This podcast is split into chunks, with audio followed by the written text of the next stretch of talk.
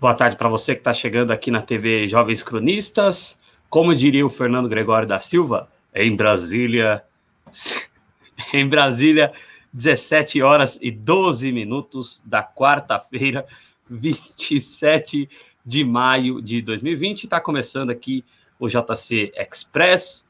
Hoje recebendo um colega aqui, um grande amigo nosso, o Magrão, do canal Inteligência Acima da Mídia, a seguir eu vou colocar ele no ar. É, antes disso, os recadinhos de sempre, né?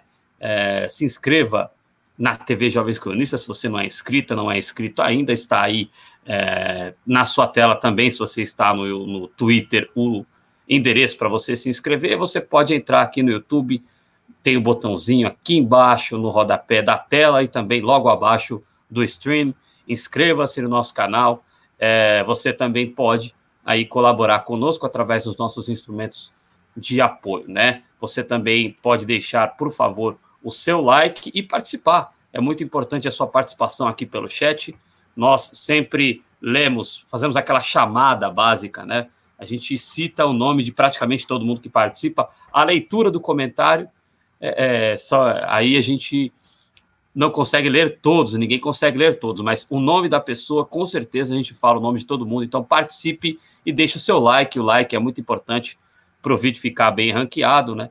Nós temos os nossos instrumentos de apoio. O Apoia-se é um instrumento forte de apoio que você pode colaborar para o nosso projeto se manter no ar, bem como nós temos acesso ao clube de membros, né?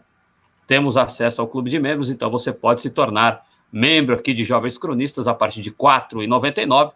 Se você for YouTube Premium, é, com R$ 7,99 é, você pode assinar que não te cobra nada, o YouTube cobre esse R$ 7,99, tá certo? Então, se você puder ajudar a gente a se manter no ar, você pode fazer isso. Também tem o instrumento do Super Chat e as contas que estão aí na descrição, a vaquinha, vários instrumentos que você pode ajudar a gente a se manter no ar, certo? Bom, antes, antes mesmo de colocar o nosso amigo Magrão no ar, eu quero só é, é, pedir licença a ele e a quem não for de São Paulo, para falar de uma questão muito séria envolvendo é, o Estado de São Paulo, que é o negacionismo, né? O Dória estava fazendo um personagem de que estava combatendo a pandemia do coronavírus com a ciência, né? Fazendo o máximo possível.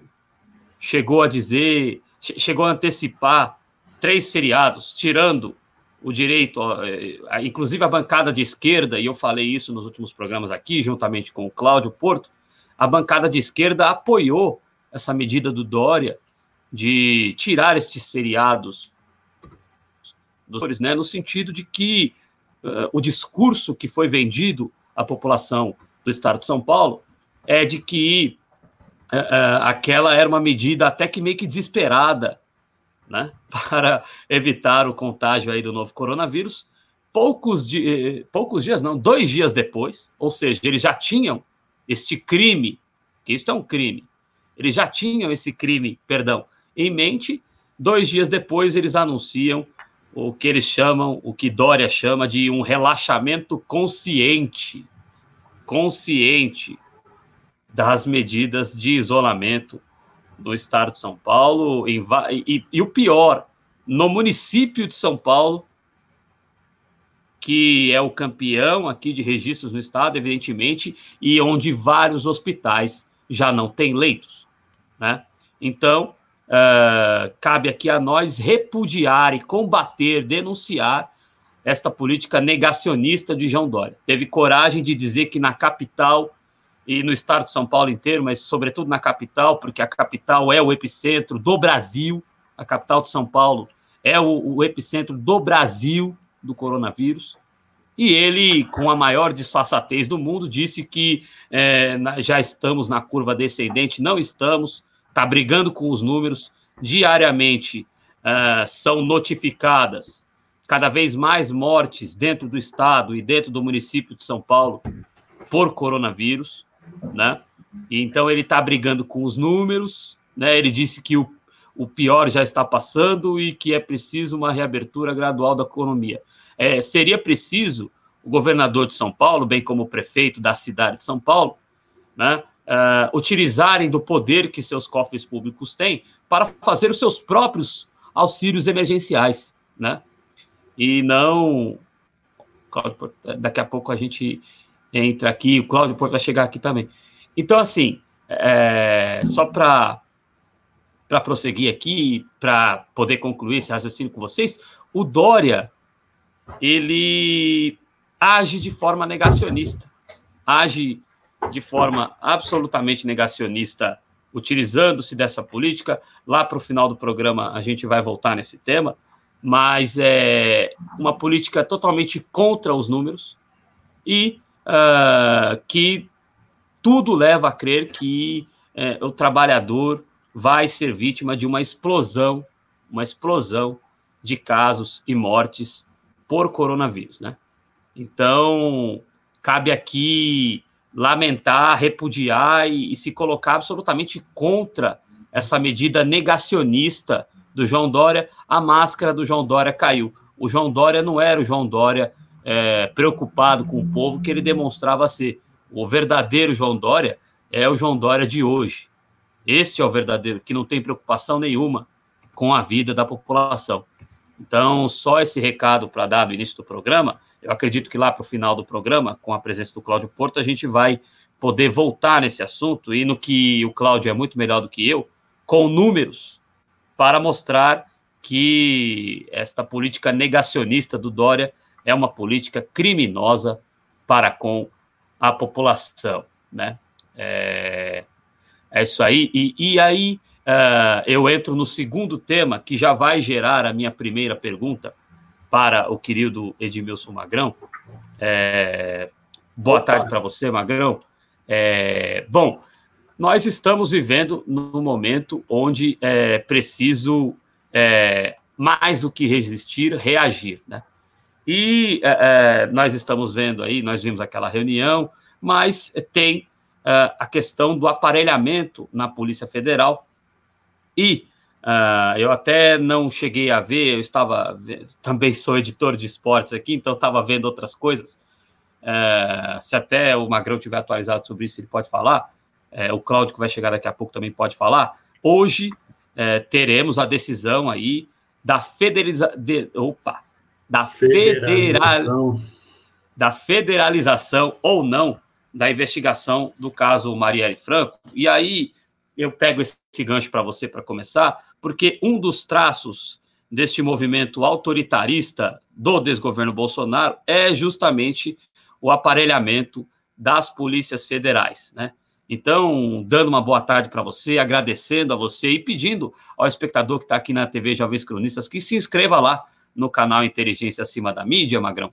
Eu começo com você perguntando é, é, sobre esse aparelhamento da Polícia Federal e sobre o risco da federalização da investigação do caso Marielle Franco. Né? O, o, o Bolsonaro faz isso para que o caso seja aniquilado, na sua visão, Magrão? Boa tarde para você, obrigado pela sua presença.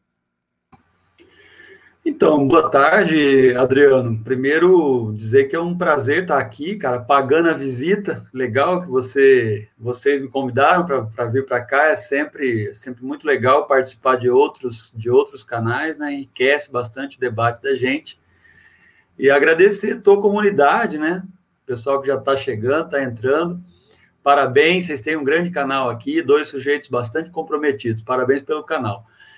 Então, assim, é, com relação a, ao caso Marielle Franco, é, a gente já teve, já temos aí alguns indícios da investigação que apontam, né? A gente não pode afirmar categoricamente que há um envolvimento da família Bolsonaro é, no assassinato da vereadora Marielle Franco. Mas tem alguns indícios, alguns apontamentos, algumas notícias que já saíram né, nesse 800 e poucos dias, né, que ela foi assassinada, 808 dias, se eu não estou enganado, que podem correr nessa culpabilização da família, né? Mas, como não dá para afirmar, é difícil você dizer que, que, que seja uma, uma, uma ingerência da família. Desculpa se eu estou falando família, cara, mas é que eu estou indignado com essa turma. Uma tropa de pilantra. Falha, vo falha à vontade, é família é. mesmo. Então, eu não, não sei se dá para dizer que, que a família tem algo a ver, até porque é o STJ que está julgando, que deveria, ou já julgou, também não soube agora à tarde se foi julgado já, se qual foi o resultado. Eu sei que era até hoje, né, que o STJ ia fazer essa, essa julgar se federalizava ou não o caso. Eu, para além de, de federal, para além do problema de, da federalização, que pode ser que, que haja uma, um engavetamento da investigação, uma dificultação, né? É, a gente precisa fazer pressão para que isso seja elucidado. Nós não podemos deixar uma, um crime da monta, que é o crime, o crime que aconteceu com a Marielle e com o Anderson, é, cair no esquecimento. Um, um, crime gravíssimo, e se tiver envolvimento da família, mais um motivo para a gente bater sempre nessa tecla. Precisa, precisamos saber quem mandou, principalmente, quem mandou matar, porque quem puxou o gatilho, a gente já sabe, não é isso? É, e a outra pergunta, acabei me envolvendo aqui, você é, pode repetir, por favor, Adriano? Não, é, é, é se isso, se, se é, é, como que você vê essa influência cada vez maior do desgoverno Bolsonaro em relação à Polícia Federal, né? A gente sabe que no estado do Rio de Janeiro isso é uma realidade, né? Uh, surpreendentemente aqui em São Paulo, uh, aqui em São Paulo em, e em outros estados do Brasil, nós tivemos deflagrada aí uma operação que é desdobramento daquela, é, daquela investigação em relação às fake news, né? Mas isso está sob o poder do, do tucano, né? Alexandre de Moraes, que é tucano. Hoje em dia, o tucanato é inimigo do bolsonarismo, né? Estiveram abraçados até outro dia, mas como o Bolsonaro virou, e de forma justa, não estou defendendo dele, não, longe disso, mas o Bolsonaro virou porque é realmente um Dalit no Brasil e no mundo, né? É, é, o Dalit não no sentido acaba que a segregação social faz com que nós sejamos os Dalits. Agora, politicamente falando, no universo político do Brasil e do mundo, o Bolsonaro é um Dalit.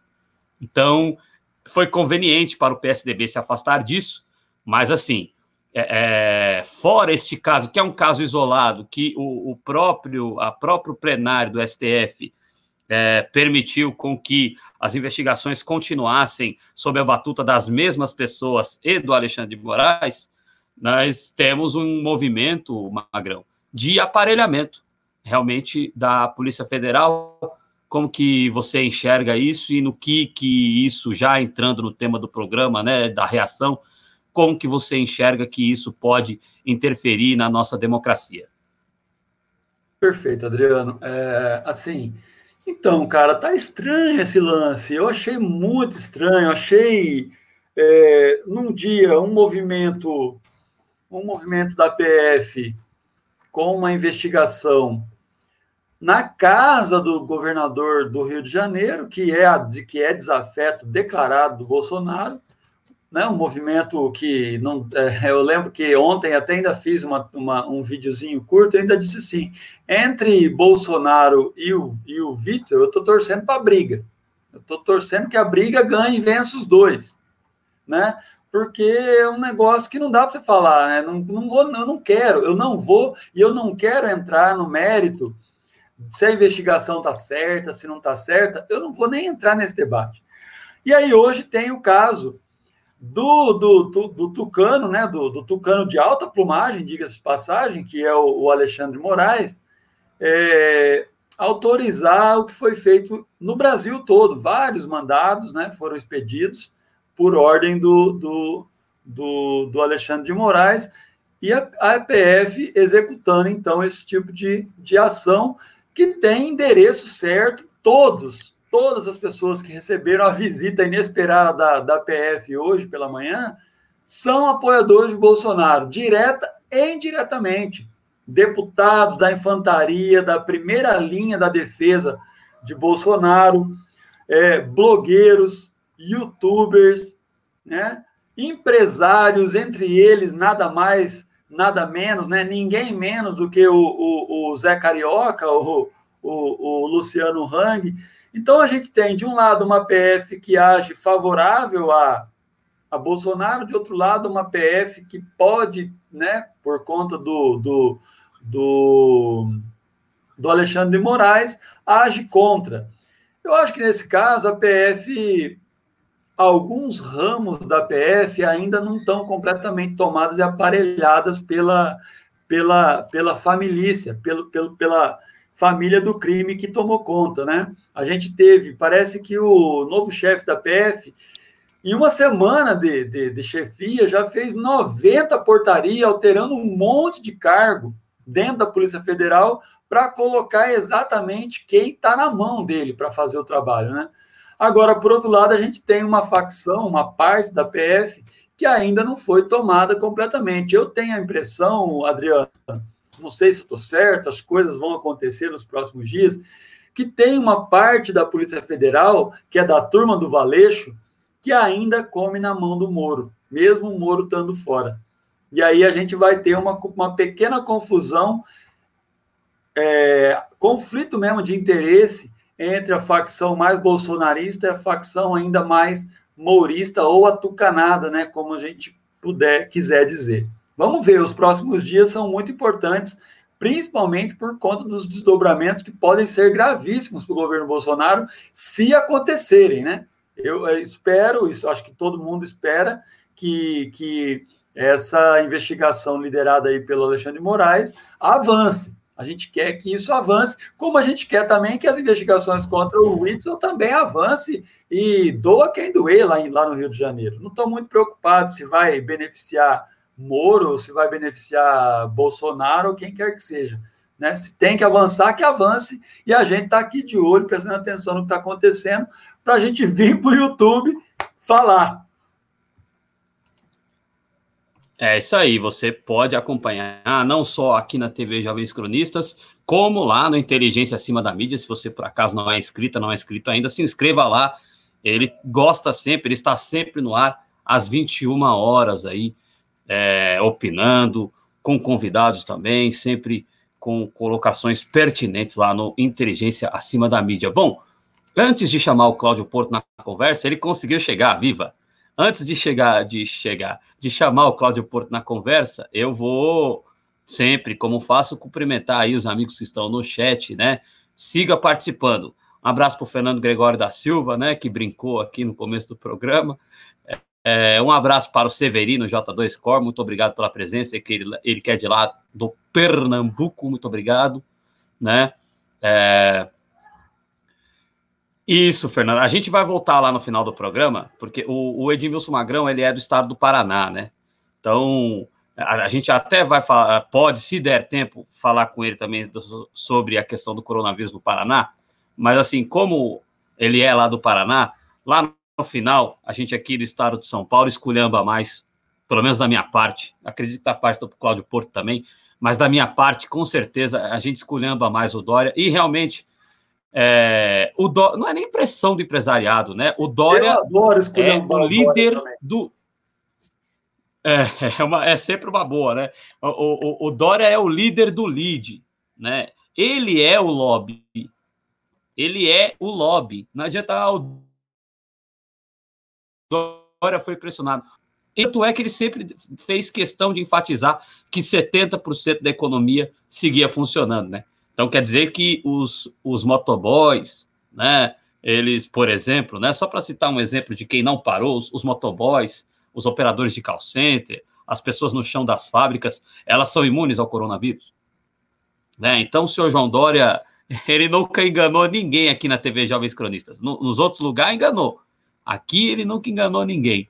É, um abraço para o Luiz Carlos Cunha, obrigado pela presença. É, a Tuca, querida Tuca, Dá, colabora aqui com três reais o Super Sticker. Cadê?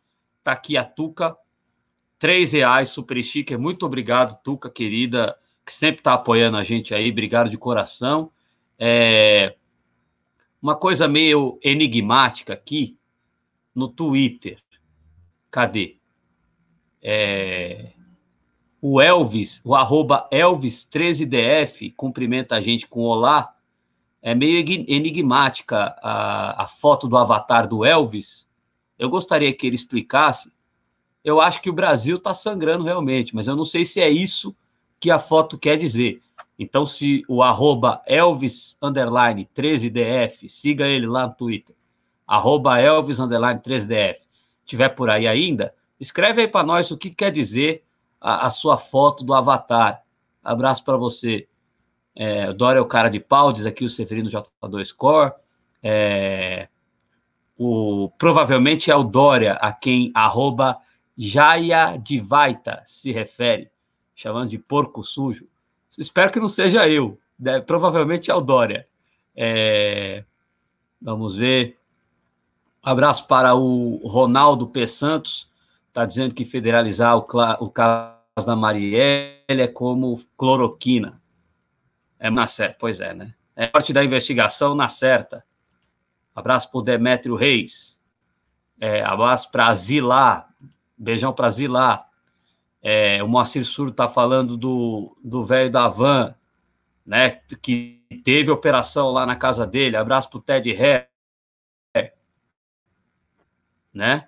É, além do Ted Ré, deixa eu ver para quem mais eu mando um abraço aqui, para Maria Bernardes. Obrigado para Maria Bernardes. Né? Então, é, Magrão, vou chamar aqui na conversa o Cláudio Porto, que vai te cumprimentar e iniciar aí os questionamentos dele nesse Express, onde você dá a honra de nos dar a sua presença.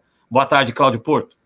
Olá, Adriano. Olá, o espectador e a espectadora da TV Jovens Cronistas. Cumprimento a todos e cumprimento de modo muito especial ao Edmilson Magrão, que é, nos dá a honra de participar desta edição do JC Express. E aí, Magrão, eu quero aqui tocar no ponto que dá título a este programa, né? E aí, já aqui também é, agradecendo de, de, forma indireta, até porque eu acredito que ele não saiba que estamos usando né, a charge o cartoon dele, mas agradecer ao Matheus Ribes, né, um cartunista lá do Instagram, assim como tantos outros cartunistas que têm feito aí ótimo trabalho e têm colaborado nessa luta também, né, por, por difundir a, a real, né, por difundir a contra-narrativa. Então, um abraço aqui de maneira muito especial ao Matheus Ribes, lá do Rio de Janeiro, que ilustra aí a nossa miniatura. É, Edmilson Magrão, a pergunta é essa: é, como reagir a tudo isso, né? A gente tem visto aí alguns episódios, episódios que, em certa medida, é, são ali convertidos em ameaças, a gente pode interpretar como ameaças. Ameaças, principalmente, não a democracia, eu, na minha avaliação, porque a democracia já há um tanto, é, há, um, há um certo tempo, anda muito é, em baixa, né? A, mais especificamente, é, Magrão, a nós, a nós que estamos, digamos assim, críticos, militando aí estabelecendo a contranarrativa. Me parece que essas ameaças, elas têm um alvo, e esse alvo somos nós, nós mesmos aqui, TV Jovens Cronistas, o seu canal Inteligência Acima da Mídia e movimentos sociais, acho que isso está, está posto. Como reagir na sua avaliação, Magrão, a, a isso, né? Como trazer as pessoas para um movimento de reação? Meu amigo, você me apertou sem me abraçar, bicho. Que pergunta ingrata. Mas assim, vamos, vamos tentar, vamos tentar organizar as ideias. Bom, eu, eu acho que da democracia burguesa que a gente está atolado até o pescoço, com todos os limites e gargalos que, que ela tem, né? Essa democracia representativa, falha, equivocada, com muitas limitações que passam né, desde, desde a da, da, da, da, da educação né? Educação básica, educação superior, até mesmo as institucionalidades, né? Colocadas, é, a gente precisa melhorar esse sistema nesse sentido de, de, de, colocar gente que represente o povo primeiro. Agora, eu não sei o que, que vem primeiro, Adriano. Eu não, eu não é, é, é, é se, se, se a gente precisa melhorar a educação para formar as pessoas primeiro, para depois ter um sistema político representativo, e, e, mesmo sabendo que isso ainda vai estar tá dentro da democracia representativa burguesa, melhorar a, a, a consciência de classe das pessoas, né? As pessoas se entenderem como classe trabalhadora, as pessoas se entenderem é, como produtora de riqueza, as pessoas entenderem que os patrões é que assaltam a, a, a riqueza produzida pela classe trabalhadora, para aí sim, talvez, quem sabe, nesse modelo de democracia representativa, a gente avançar na escolha de melhores representantes para que a gente não vive a insegurança política que a gente vive nos últimos, ah, sei lá, desde quando a gente redemocratizou o país em 88, com a Constituição. Porque não dá, nesse, fazendo esse, esse recorte mais amplo, não dá para a gente dizer que nos 12, 13 anos que o PT governou, a gente viveu lua de mel com a nossa representação no governo. Então, não sei, não dá. Eu acredito que não dá para dizer, tanto não dá para dizer que foi preciso fazer conciliação com os diversos interesses do Congresso para que a gente pudesse avançar em alguns pontos é, de garantia e manutenção de direitos para a classe trabalhadora nesse período. Então, não sei se é esse o caminho, porque o outro caminho é o caminho mais radical. E o, e o caminho mais radical fica a grande pergunta sempre para mim, martela na minha cabeça muito isso. Uh, nós vamos conseguir radicalizar a tão esperada e defendida por muitos revolução, né? De que maneira nós vamos fazer isso?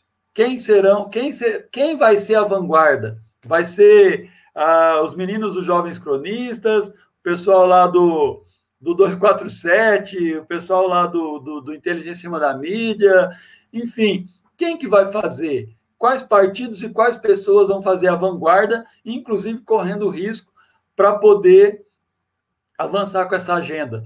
Então é uma situação muito, muito complicada. No curto prazo eu não vejo muita saída. Eu acho que para a gente sofrer menos, a gente precisa se agarrar ao fora Bolsonaro né? Eu acho que é um grande passo a gente conseguir tirar de lá. Se a gente conseguir tirar ele e o Mourão, será um passo duplo, bastante importante. E nesse intervalo é preciso a gente estabelecer algumas algumas algumas estratégias importantes para a gente marcar a posição, né? Penso eu que não dá para a gente aceitar calado, mas é, que essa turma fantasiada de papagaio, de, de periquito, de verde e amarelo, vá para a rua impunemente. Não dá. Eu não sei. Não sei o que, é que os partidos de esquerda estão pensando. Eu sou petista, sou filiado, sou dirigente municipal do partido. Mas, assim, eu já estou falando aqui no meu, no meu município já tem tempo. Assim que for possível, nós precisamos ir para as ruas e enfrentar esses caras. Enfrentar esses caras. Vai ser a revolução? Não, não vai ser a revolução mas a gente precisa marcar a posição nesse momento, porque o momento exige que a gente derrube Bolsonaro, e se puder derrubar, e se junto puder derrubar Bolsonaro e Mourão, ótimo, ótimo, quanto melhor. Agora, no longo prazo, aí, né, no, no curto prazo, acho impossível a gente revirar, fazer virar a mesa, apertar o botão, né, e fazer a revolução. E no longo prazo, eu não sei se nós vamos ter tempo para ver, mas acho que precisamos trabalhar para isso, sim. Não sei se eu consigo responder, porque essa é uma pergunta muito complexa, é muito complexa, né? Pra, é, romper com o sistema político tal como ele está é muito complicado, né? E, e, e fazer o, de, o, deverzinho de casa, acho que tem que ser esse, né? Começar pela militância, começar por assumir com coragem o enfrentamento para essa turma que está indo para a rua a despeito dos seus próprios interesses, né? Que essa turma está indo para a rua sem entender que que estão defendendo coisas que é, são autodestrutivas. Então a gente precisa fazer o contraponto, pelo menos nesse momento. Ô, ô Magrão, a pergunta, eu sei que é a pergunta do milhão, mas a, a ideia da pergunta é exatamente que a gente possa compartilhar ideias, né? Eu acho que ontem nós fizemos essa pergunta, querendo ou não, né, Adriano, para o Daniel Faleiros, hoje para você. A ideia é que, ao menos aqui com o nosso público, aqui no YouTube, a gente compartilha ideias de uma proposta de saída, né? Porque é, é, está se tornando comum, apesar de, de ainda ser talvez localizado, mas está se tornando comum a gente ouvir pessoas falando é, o que fazer então, já que é tão ruim, o que nós podemos fazer? Isso pessoas que não lidam com política. Então, estou falando da, da, do brasileiro médio, né, Adriano, como a gente aqui é, usando-se de, um, de, um, de uma classificação de um apresentador aí, a gente se refere àquele brasileiro que não lida com, com o, o, o noticiário político. é o brasileiro que está alheio, né? E ele e este brasileiro alheio já está é, apontando essas deficiências no Bolsonaro, no desgoverno. Ou seja, já está. Por favor. Só uma parte. É, é, é, uma coisa que, que é um detalhe, parece bobo, que a gente pode fazer, e a gente está mergulhado nessa espiral do silêncio, né, cara? Quanto mais se faz silêncio, mais silêncio se faz. É uma loucura. Então a gente acaba se acovardando. Então a gente não fala de, de, da, da, política brasileira que tanto tenha é, é, afetado a população, a classe trabalhadora de forma geral, e a gente vai engolindo sapo, engolindo sapo, engolindo sapo, então a gente não fala no metrô, a gente não fala no, no, no ponto de ônibus, a gente não fala no nosso local de trabalho. A gente diz com orgulho que a gente não comenta com política sobre política no nosso grupo de família, nos, nos almoços e jantares de domingo. Então, eu acho que precisamos, detalhe bobo, parece bobo, mas é romper com essa espiral de silêncio e começar a falar, sim, quem tem, quem já conseguiu superar esse, essa, esse, esse limite do silêncio aqui, tem que romper e expandir. A gente precisa falar, não é tabu, e as pessoas precisam ouvir. Pode até não concordar com a gente, a gente, né, eu, eu falo por mim, mas acho que por vocês também. Nós não queremos convergência, não queremos unanimidade. Nós precisamos dizer, e as pessoas que pensam diferente apresentem suas armas ou argumentos. Exato.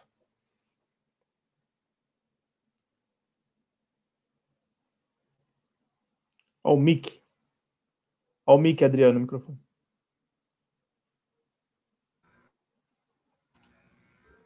Obrigado, Cláudio, perdão. É, é, eu deixo o microfone aberto, aí quando, quando enfim, vamos embora. É, obrigado, Cláudio, por avisar. É, a gente segue aqui conversando com o Edmilson Magrão, do canal Inteligência Acima da Mídia. Se inscreva lá no canal dele, está sempre às nove da noite no ar sempre colocando também preposições, muito proposições muito importantes para que a gente possa debater, né? É, pessoal participando inteligentemente do chat, e isso inspira a, a sequência para continuar mesmo nesse tema, né? É, veja só, o, o, o, Fernando Gregório da Silva está falando de uma coisa que eu concordo em absoluto, que é a melhora da comunicação, né? E um exemplo clássico disso trazendo de novo para São Paulo, mas nem comprometendo o Magrão por causa disso, é eu aqui falando. É, é, eu assisti aquele debate é, da Fórum, da, dos jornalistas livres, eu não lembro outro veículo, é, dos pré-candidatos à época à Prefeitura de São Paulo. O debate teve duas horas e em uma hora ficaram discutindo se ia ter a votação eletrônica ou não. Né? Então, sabe? É, é um problema sério de comunicação. Que está investindo em comunicação, claro que já tem canais grandes, né? Mas uh, uh, apanha feio. Não para a rede de fake news. A rede de fake news, inclusive eu compartilhei no meu perfil pessoal uh, a lista do comprova dos sites de fake news e 90% deles, mais de 90% deles são da rede bolsonarista, né? Então, assim, não queremos ser lá, não queremos ter uma rede nossa de fake news. Nossa, que eu falo da esquerda, não necessariamente do Partido dos Trabalhadores, nossa da esquerda. Não precisamos disso, mas precisamos ter uma rede de comunicação forte, porque eles estão se comunicando.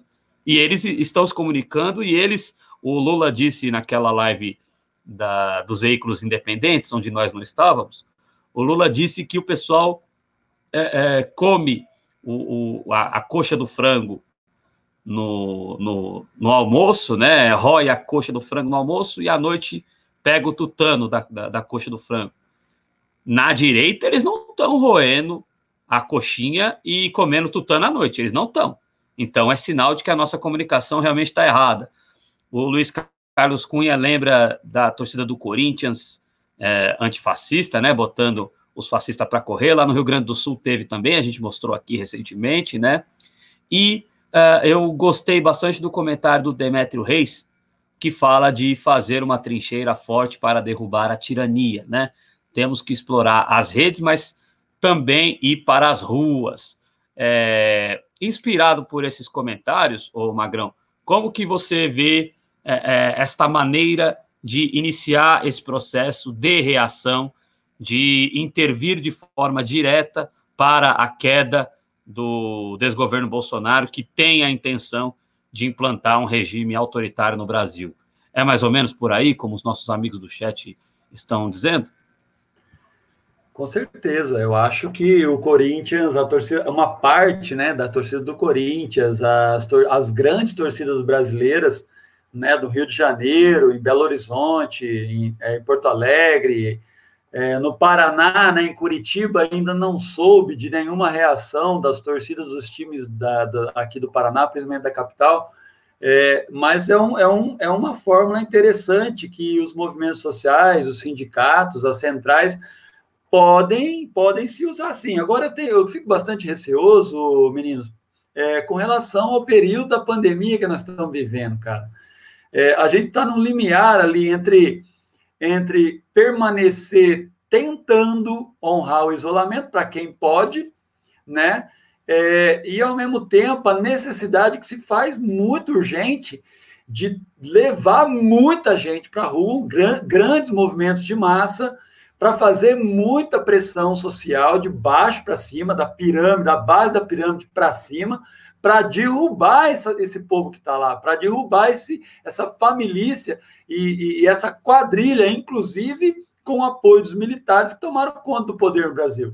Agora, é difícil de pensar isso num período de pandemia como nós estamos vivendo, né, cara? É, nós, nós, já, nós já estamos aí. Hoje nós vamos encostar nos 26 mil casos de vítimas fatais.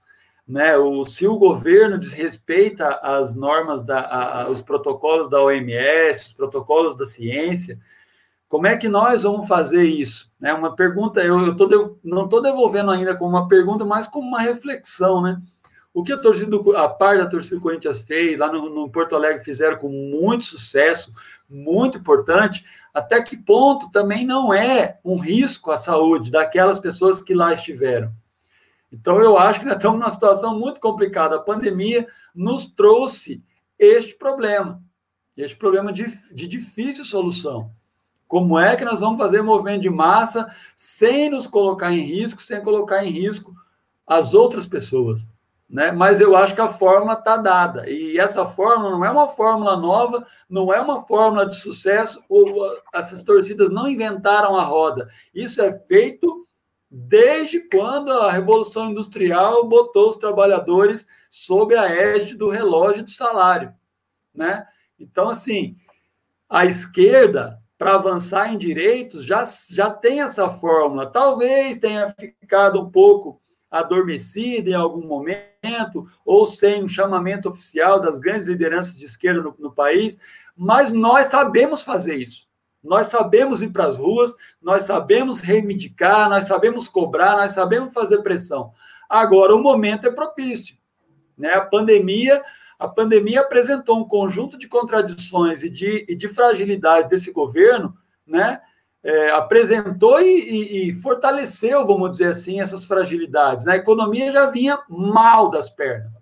A pandemia veio e acabou de quebrar as pernas. Né? A, o debate o debate social deste governo já era um debate manco, caolho, um debate frágil. A pandemia é, agudizou isso ainda mais.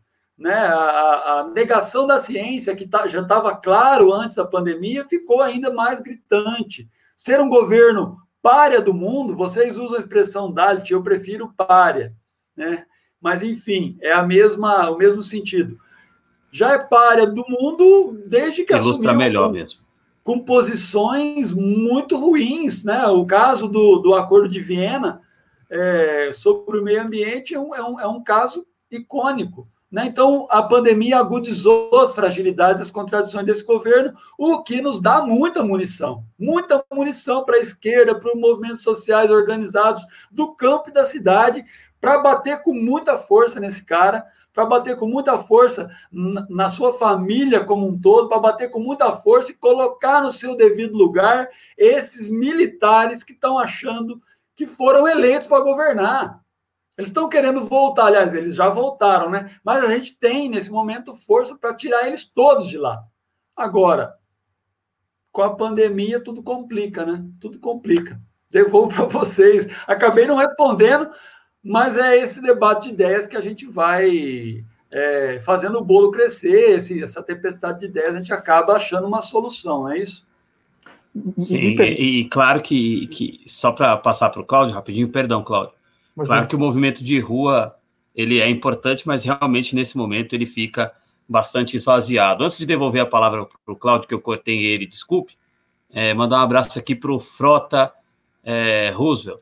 Um abraço para você, já esteve conosco ontem aqui, é, dada a presença do Barba Dialética. Se inscreva também no canal do Barba Dialética. Hoje está aqui conosco. Se você não conhece ainda, Frota, o canal Inteligência Acima da Mídia, se inscreva lá. Ele está sempre às nove da noite ao vivo lá. Perdão, Claudio, vai lá. A minha pergunta, e aí é, é, pergunta, mas é como o Magrão está fazendo. Acho que é bom a gente refletir sobre esses pontos. É, a minha pergunta é, é, é, na esteira do que ele acabou de falar. Ano passado, nós, nós tivemos ali no início do ano uma, uma reação, uma, uma demonstração de reação, ao menos, né? É, com, as, com as grandes manifestações estudantis. Né? Eu acho que o primeiro semestre ficou marcado por essas grandes manifestações. No entanto, o segundo semestre já foi mais difícil. O segundo semestre já foi é, de menos atos, enquanto se aprovava contra a reforma da Previdência, Magrão.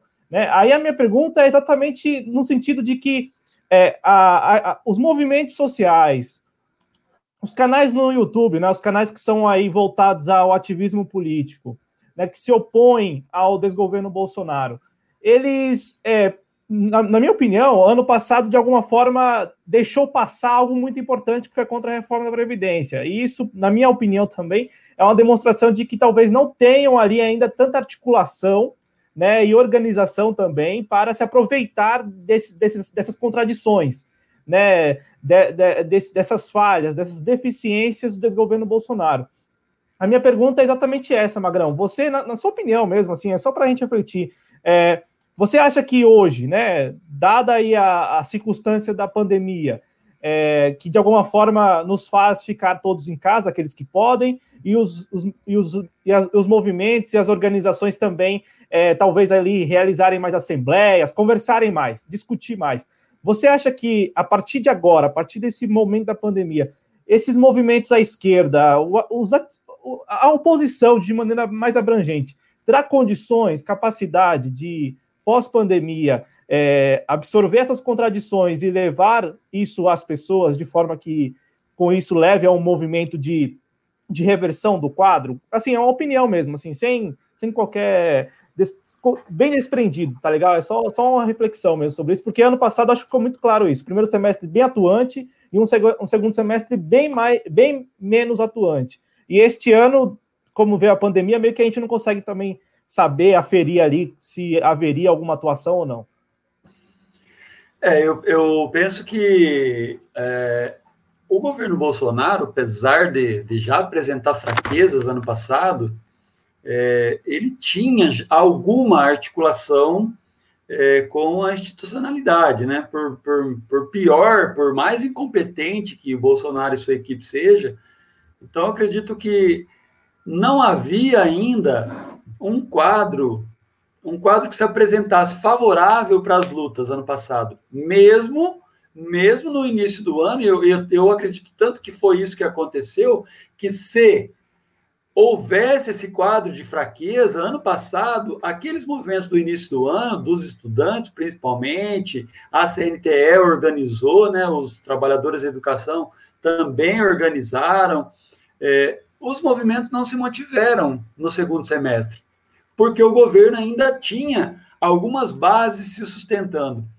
Eu acredito, Adriano e Cláudio, que esse ano, assim que a gente tiver liberado para poder se organizar fisicamente nas ruas, esse governo não tem mais condições de se sustentar. Então, as pressões serão grandes e serão muitas e serão tempo todo. Nós vamos ter, eu acredito que nós vamos ter movimento de rua toda semana, quando a gente puder fazer isso. Porque esse governo não tem mais, a não ser pela força. Se ele quiser reprimir, né, nos estados é, que ainda mantém mantém-se aliados ao governo federal. Se ele quiser reprimir, aí talvez ele tenha uma chance de, endurecendo o regime mais ainda, autoritariamente, reprimir os movimentos. Agora, se ele não endurecer, ele está ferrado. Esse governo está ferrado porque não só partidos, não só os partidos de esquerda, porque também tem suas deficiências e também tem suas próprias contradições, né? Mas os movimentos sociais, de forma geral, vai promover, eu acredito que vão promover um, um grande, uma grande onda de movimento de protesto contra o que está acontecendo no Brasil, porque agora, no pós-pandemia, esse esse santo Bolsonaro, os pés de barro já amoleceram, não tem mais sustentação. Não tem mais tentação, nós temos munição ponto .50 na mão. É o que eu acredito. Posso estar sendo inocente? Posso estar sendo inocente. Mas, é, do ponto de vista da estratégia, se a gente não aproveitar esse momento, então aí pode cruzar os braços e esperar 22. E, e botar 22 na conta, eu não acredito que seja viável nesse momento. Nós não podemos, nós não podemos usar esse cálculo político. Nós não, eu não. Edmilson Magrão, eu acredito que Cláudio e Adriano também não. E o pessoal que está assistindo também não. Porque nós não somos políticos. Nós não, nós não temos cargo eletivo. Então, quem tá, quem tem cargo, que está botando isso na conta e fazendo os cálculos todos? Nós não, nós precisamos brigar agora, brigar agora, brigar agora, brigar muito. E levar quanto mais gente junto com a gente nessa onda, nessa onda contra o Bolsonaro, contra o Mourão, contra o Centrão, contra as políticas, a necropolítica desse governo, contra as políticas para o meio ambiente, para a educação, para a ciência e tecnologia. Eu acho que nós estamos com tudo, cara. Nós estamos com tudo. Nós só não vamos aproveitar se a gente for realmente muito idiota. Eu acho que não é o caso. Assim que a gente tiver liberado, meu irmão, segura, segura, porque nós vamos botar para tremer esse negócio. Eu acho que aqui, eu não gosto daquela expressão, não, mas aquela expressão do gigante acordou, o gigante acordou, talvez a gente possa de fato acordar o gigante para além daqueles, daquela, daquela acordadinha leve que ocorreu lá em 2013, que foi uma tragédia desgramada que acabou com os pilares já da tão, tão fragilizada democracia brasileira. Né? Mas eu acho que é isso aí. Eu, eu, pelo menos, você perguntou a minha opinião, sem fazer grandes cálculos políticos, cálculos teóricos e, e tal, eu acho que nós vamos botar para quebrar sim. Vamos botar para quebrar porque nós temos munição de sobra para derrubar mais do que um governo, dois. É, e neste caso são dois mesmo, né? Porque nós temos, claro, que o presidente Bolsonaro é porta-voz de um grupo e nós temos lá os militares que, de alguma forma, representam ali um governo paralelo, né? Então, de fato, são dois governos aí, inclusive, é a minha pergunta agora, Magrão, e é a pergunta também no sentido de, só para gerar reflexão, é, a, a, a, esquerda representada por partidos políticos, né, e aí é um papo, é, é algo muito simbólico isso, porque nós temos é, partidos que não têm representação parlamentar, mas que é, na semana passada aceitaram é, encaminhar um pedido também de, de abertura de impeachment. Então, nós temos, digamos assim, o arco da esquerda, é, é, a esquerda partidária no Brasil, toda, é, digamos, sinalizando no caminho do impeachment. É, e aí eu me refiro aqui a partidos como o PCO, PSTU e o recém-criado Unidade Popular. Esses três partidos que não têm representação parlamentar, eles são coautores ali, né, em um pedido é, assinado também pelo PT e pelo PSOL e pelo PCdoB, né? Isso na semana passada lá na, no Congresso Nacional.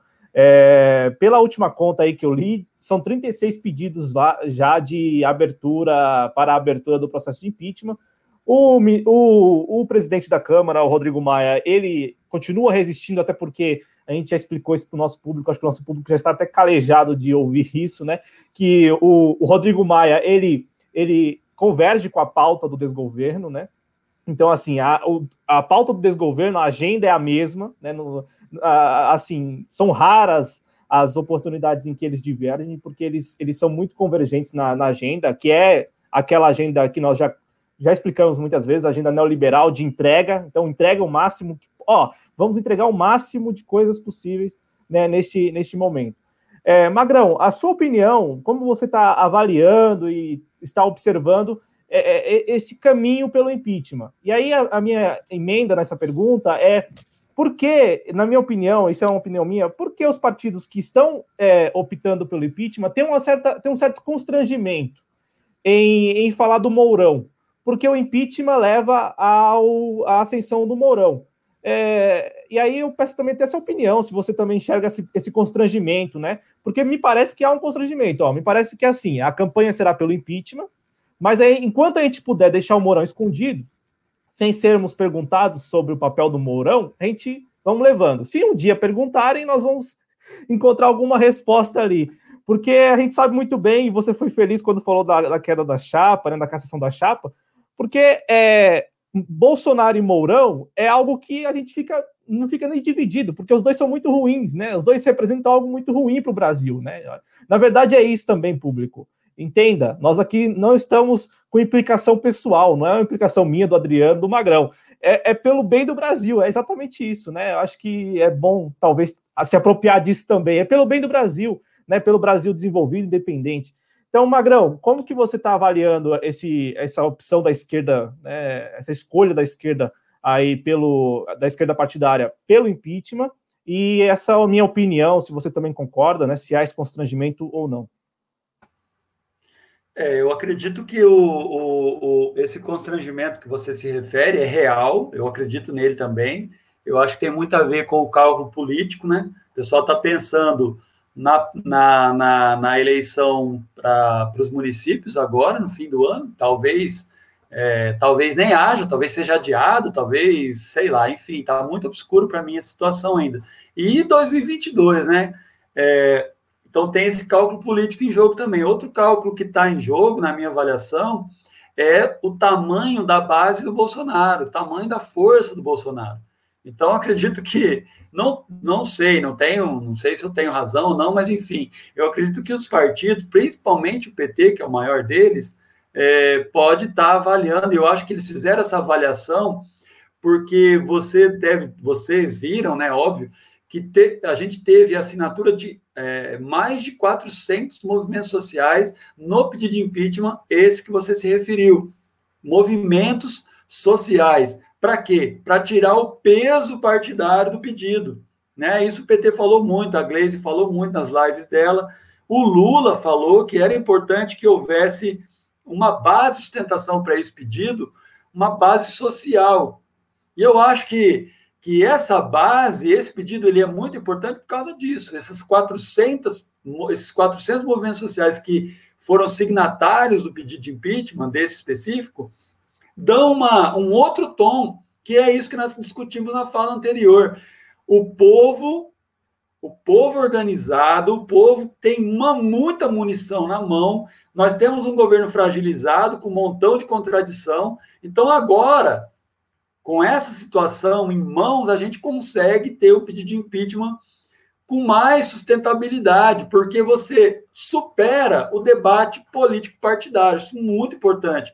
Agora, é, o Partido dos Trabalhadores, assim como os outros partidos, conhecem ali dentro da, da Câmara dos Deputados, como nós também, a gente, é, a gente lê e a gente está informado sobre as coisas que têm acontecido, é, é preciso entender o risco sério que, que se corre né? Eu não vou nem justificar o, o Maia, porque para mim ele já devia ter aceitado o primeiro impeachment, foi o pedido de impeachment, o primeiro acho que foi do PSOL, se eu não estou enganado. Ele já devia ter colocado em votação. Agora, o risco é a gente tomar um contragolpe, né? Eu, eu penso nisso. Porque você imagina que derrota, cara, para nós, da esquerda progressista, a gente que propõe esses debates aqui, se o Maia bota o troço para rodar lá na Câmara e o Bolsonaro ganha, meu amigo, com a base que estava lá no, no, final do ano passado, uma base forte, cara, ele recuava e nunca mais ele ia botar nada. Então eu acho que nós estamos, a história está nos favorecendo, penso, para que no momento certo, com toda a fraqueza que esse governo está tá, tá apresentando, inclusive agora é, com, esse, com essa é, essa loucura que ele está promovendo para atrair o Centrão, né, é, fazendo feira livre de cargos para o Centrão. E o Centrão, gente, a gente sabe, nós sabemos, foi assim lá em 2016, o Centrão não tem pai ideológico. O Centrão, ele é o Centrão no, no, na acepção do termo Centrão lá da Revolução Francesa. Por que, que os caras estão no Centrão? Porque se o, a esquerda estiver ganhando, eu vou para o lado da esquerda. Se a direita estiver ganhando, eu vou para o lado da direita. Essa é a concepção. Então o Centrão não vai, não deve obrigação para ninguém. Então, no momento em que o Centrão entender que não está mais dando para sustentar o Bolsonaro, é o momento certo de botar botar o impeachment para votar. Eu acho que o momento está chegando. O momento está se aproximando, cada vez mais próximo. Esse governo se mostra cada vez mais frágil politicamente a cada dia. A cada dia. As, as ações as ações da PF de hoje mesmo, cara, vai dar uma dor de cabeça tremenda, já deve estar tá dando. Aquele Alan dos Santos, ele deve estar tá desesperado falando com o Carluxo, que nem o louco. Carluxo, me acude, meu filho, que eu vou ser preso. Você imagina o que, que é no gabinete do ódio? E na organização política dessa turma, que eles não sabem fazer política se não for contando mentira, se não, se não for inventando fake news, se não for fazendo sensacionalismo barato e agredindo as pessoas, eles não sabem governar de outra forma. Então, o circo está pegando fogo e vai pegar mais ainda. E quanto mais pegar fogo, mais a gente vai pressionar, se a gente não puder nas ruas ainda, como a gente já falou, pressionar o Maia a colocar esse negócio. Esse negócio vai ser colocado na hora certa. A gente vai ter força para pressionar esses deputados a votarem pelo impeachment. Ah, mas e o Mourão? Meu amigo, eu, eu vi uma fala do Conde esses dias, numa live que ele fez lá no canal, que ele disse assim: vamos já para fora Mourão. E eu acho que é um pouco isso. Se nós não podemos, se a gente não dá conta, se a gente não dá conta de tirar os dois através da cassação da chapa, que eu acho muito complexa, mas já vamos trabalhar com a possibilidade do fora Morão, é tirar Bolsonaro e já levantar a bandeira fora Morão. Não tem outro caminho para gente. O que não dá é, ah, não vamos tirar o Bolsonaro, não, porque o Morão é pior. Cara, eu quero que se explore se o Morão é pior, se o Morão é pior. O problema que eu tenho para resolver agora é o Bolsonaro. Ele tem que sair fora. Ele tem que tirar, ele tem que limpar o trecho, ele tem que desinfetar o Palácio do Planalto. O Palácio da Alvorada tem que desinfetar o Planalto Central, desinfetar, escafeder, saltar fora. Aí depois o Morão é outra história, vamos começar de novo, se for o caso.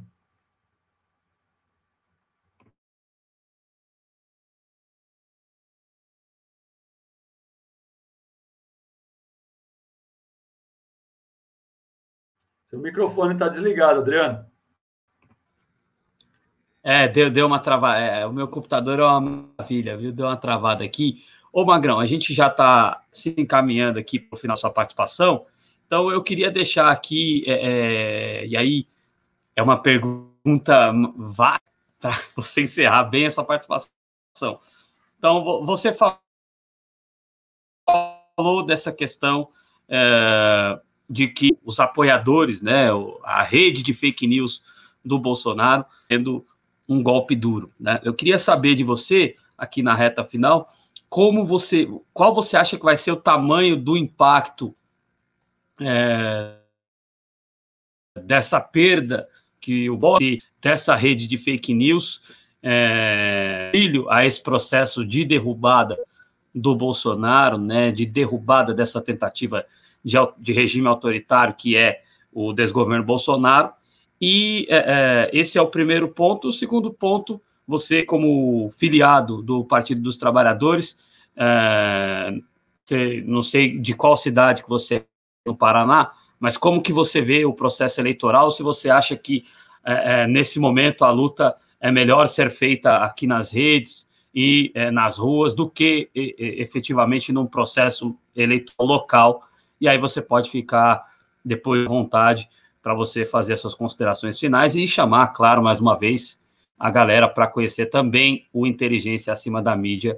Já agradecendo a sua participação, Magrão. Então, Adriano, eu acho que não dá para abrir mão de nenhuma frente de luta. Né? Nós, nós podemos abrir mão da, da, da, da, da luta partidária, dos partidos organizados. Essa é uma frente importante, mergulhados que estamos nessa democracia representativa burguesa, né? Esse é, o, esse é um caminho fazer, jogar esse jogo dentro dessas regras é o que se espera, então não dá para abrir mão dela. Mas também não podemos abrir mão de fazer a luta nas ruas, de jeito nenhum, acho que uma, uma coisa puxa a outra, e principalmente é, aqui nas mídias sociais, na, na, na, no mundo virtual, a gente também precisa nos manter atento, fortalecer os nossos canais, os nossos blogs progressistas. A gente tem muita gente boa fazendo comunicação de altíssima qualidade, né? Tem, tem muito jornalismo sério e tem os comunicadores que não são jornalistas, mas que não são fabricantes de fake news, como esses vagabundos dessa turma que foi visitada pela PF hoje, né? Então a gente tem muitos comunicadores bons, a gente tem vocês aqui dos Jovens Cronistas, tem o canal Inteligência da Mídia, tem o Aquia Santarém, tem o Rogério Matucci, tem a, a professora Daniela Araújo, tem o Rony Teles, o, tem o, o, o, o Borelli, tem um monte de gente boa que está fazendo comunicação de altíssima qualidade, sem cometer a safadeza de ficar inventando história e mentirinha dos outros para se fortalecer, para arranjar dinheiro, para conseguir grana.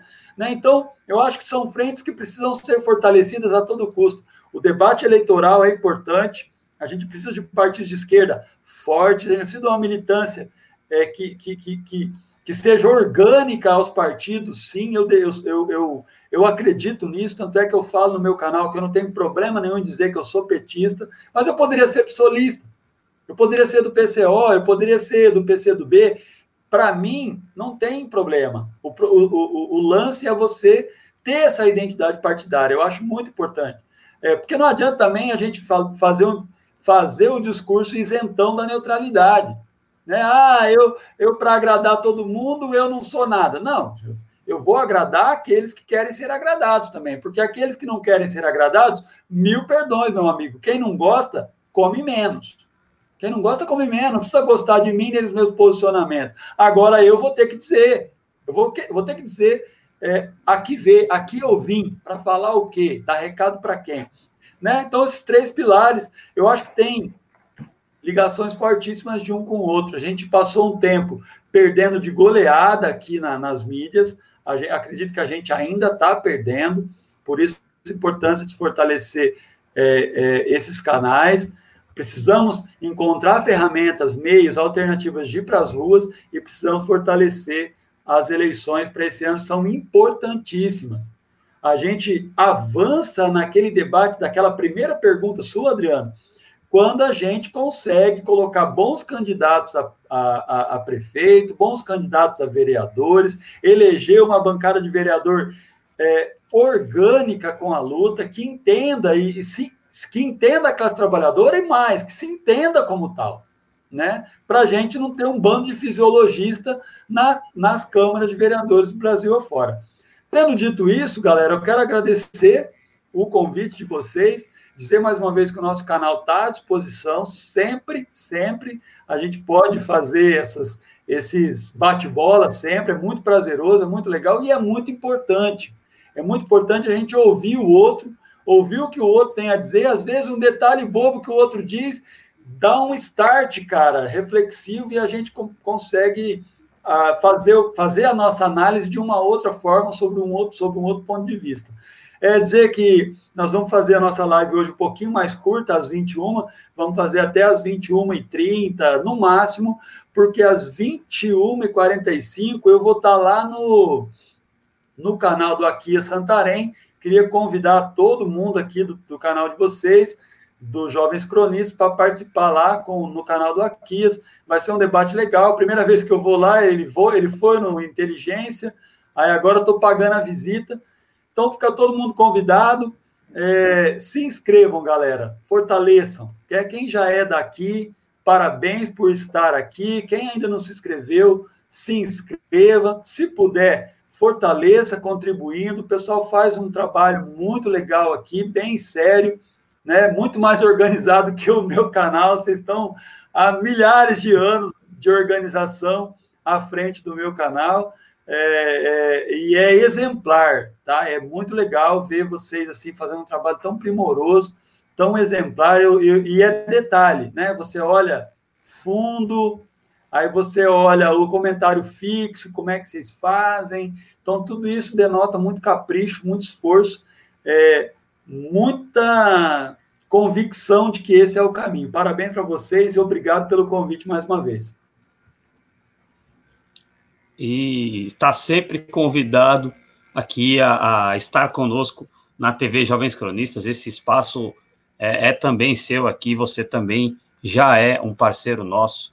A gente agradece muito a sua participação e reforçando o convite, né? Se inscreva lá no Inteligência Acima da Mídia, ele estará no ar às 21 horas e 21 horas e 45 minutos. Ele estará também no canal do Aqui a Santarém. Então, se alguém que está aqui não é inscrito no canal do Aqui a Santarém, se inscreva lá também. Obrigado, Magrão, de coração.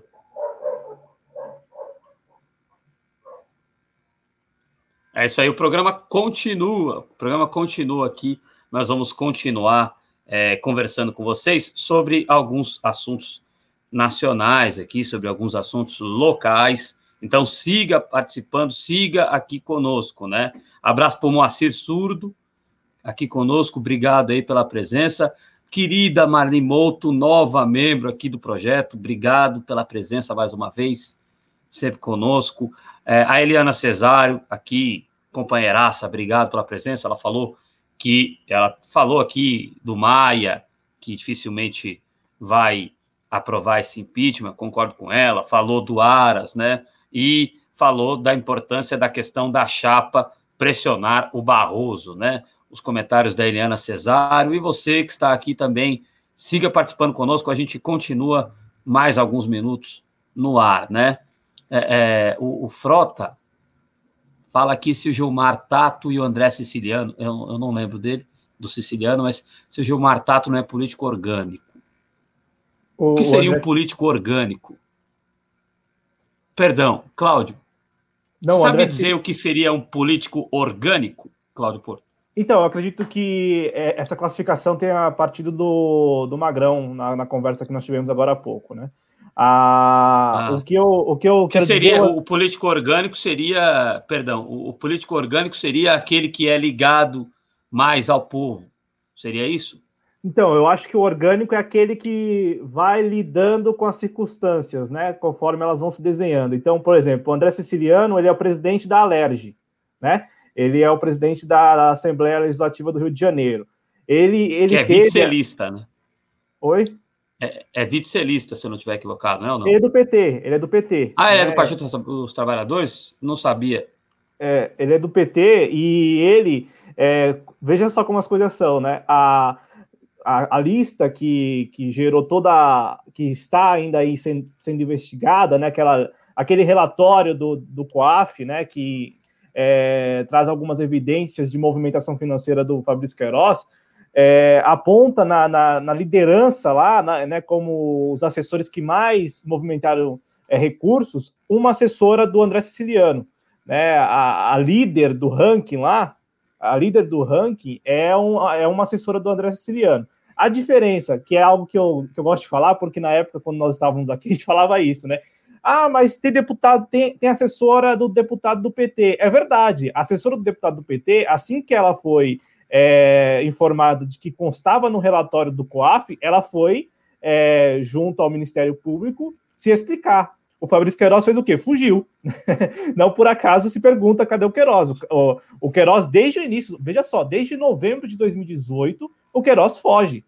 A assessora do André Siciliano, que aparece como a assessora que mais movimentou recursos é, naquele relatório do COAF, ela foi prontamente, assim que ela foi é, notificada de que tinha que prestar contas ali junto ao Ministério Público para essa investigação, ela foi prestar contas. Né? Então veja só a diferença. Mas é, respondendo a pergunta do, do que é uma, uma pergunta é, um tanto não, não, não retórica, mas uma, uma pergunta meio que para né, gerar um. Eu acho que tanto o Gilmar Tato como o André Siciliano, eles de fato são é, políticos que lidam com as circunstâncias. Eles não são tão, digamos, é, O Gilmar Tato eu não sei porque tá, ele colocou aí, mas o André Siciliano eu tenho certeza. O André Siciliano, ele tipo, seria um MDB, um, PS, um PSB. É, tanto é... Seria um cara que lida com, com os campos ali, sempre pensando no, no seu próprio interesse, né? É, tanto é que hoje o, o Rogério Antablian, abraço para ele, recebeu uma deputada do PSOL, é, do Rio de Janeiro, lá no, na manhã, no programa da manhã dele, ao lado do James O'Neill, e esta deputada é Renata, se não me engano, é Renata Santos, eu não lembro o sobrenome dela, me desculpe, a espectador. Renata Souza, né? Renata Souza, perdão. É, obrigado, Cláudio. Então, ele recebeu a Renata Santos Souza, eu tô com Santos na cabeça, né? é saudade da praia. Ele recebeu a Renata Souza lá no, no programa dele e ela disse com todas as letras que a presidência da Alerj é do Witzel. É, é, linha de trabalho do Wilson Witzel, né? Foi, foram as palavras que ela colocou e eu não duvido nada, né? Porque, assim, uh, uh, com todo respeito, a gente tem o, o, o, respeito, o Partido dos Trabalhadores é o maior partido da esquerda que tem mais. É, é, eu fico imaginando uh, pelo menos vendo o que eu vejo aqui em São Paulo. Será que alguém do Partido dos Trabalhadores em São Paulo seria presidente da, da Câmara, é, da, aliás, da Assembleia Legislativa na gestão Dória?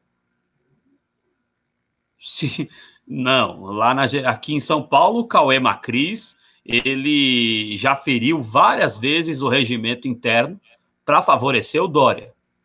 Né? Eu não sei se o Witzel tem esse poder todo lá no Rio de Janeiro. Dizem os cariocas, os fluminenses, que tem, né?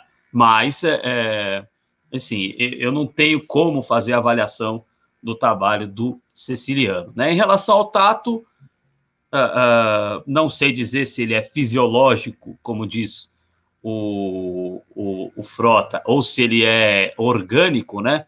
Orgânico, é, ou o, eu não o, sei. O Frota explicou aí, Adriano no chat. É, ele explicou, mas é, é, ele colocou também que o orgânico não é o fisiológico. O fisiológico, eu acho que é aquele, né? É tipo o, o vaselina, né? Que a gente fala aqui nos bastidores. Né? Ele é tipo vaselina. Eu acho que. É, é, sabe, é, o tato. né? É que eu tô, eu tô me segurando para não falar besteira.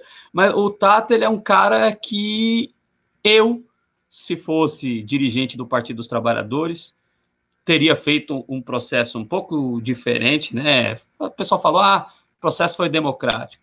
Tá bom, mas assim, é, o Gilmar Tato, que até foi, eu vi entrevista dele, inclusive no próprio Antablian, ele está com um discurso legal, interessante, mas não acho que tenha força de urna suficiente para ser um candidato forte do Partido dos Trabalhadores, como Lula disse, um candidato, eh, os, os candidatos do PT é garantia de estar no segundo turno.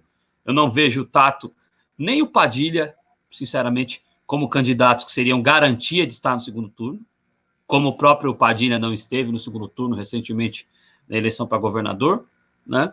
Então, eu faria esse processo de uma maneira diferente. Ou um candidato que tem uma respeitabilidade junto ao eleitorado forte, que transcende as linhas do PT, né? como o Eduardo Suplicy, ainda com idade avançada, mas como ele, ou uma nova figura numa eleição majoritária, como um Paulo Teixeira, ou como a própria Juliana Cardoso, que eu sempre falo bem dela aqui, porque é uma menina é, extraordinária e muito ligada né, às causas da periferia, né? Enfim mas é, é por aí. Bom, eu quero agradecer a Tuca, que é nova membro aqui do, do projeto. Obrigado de coração a Tuca.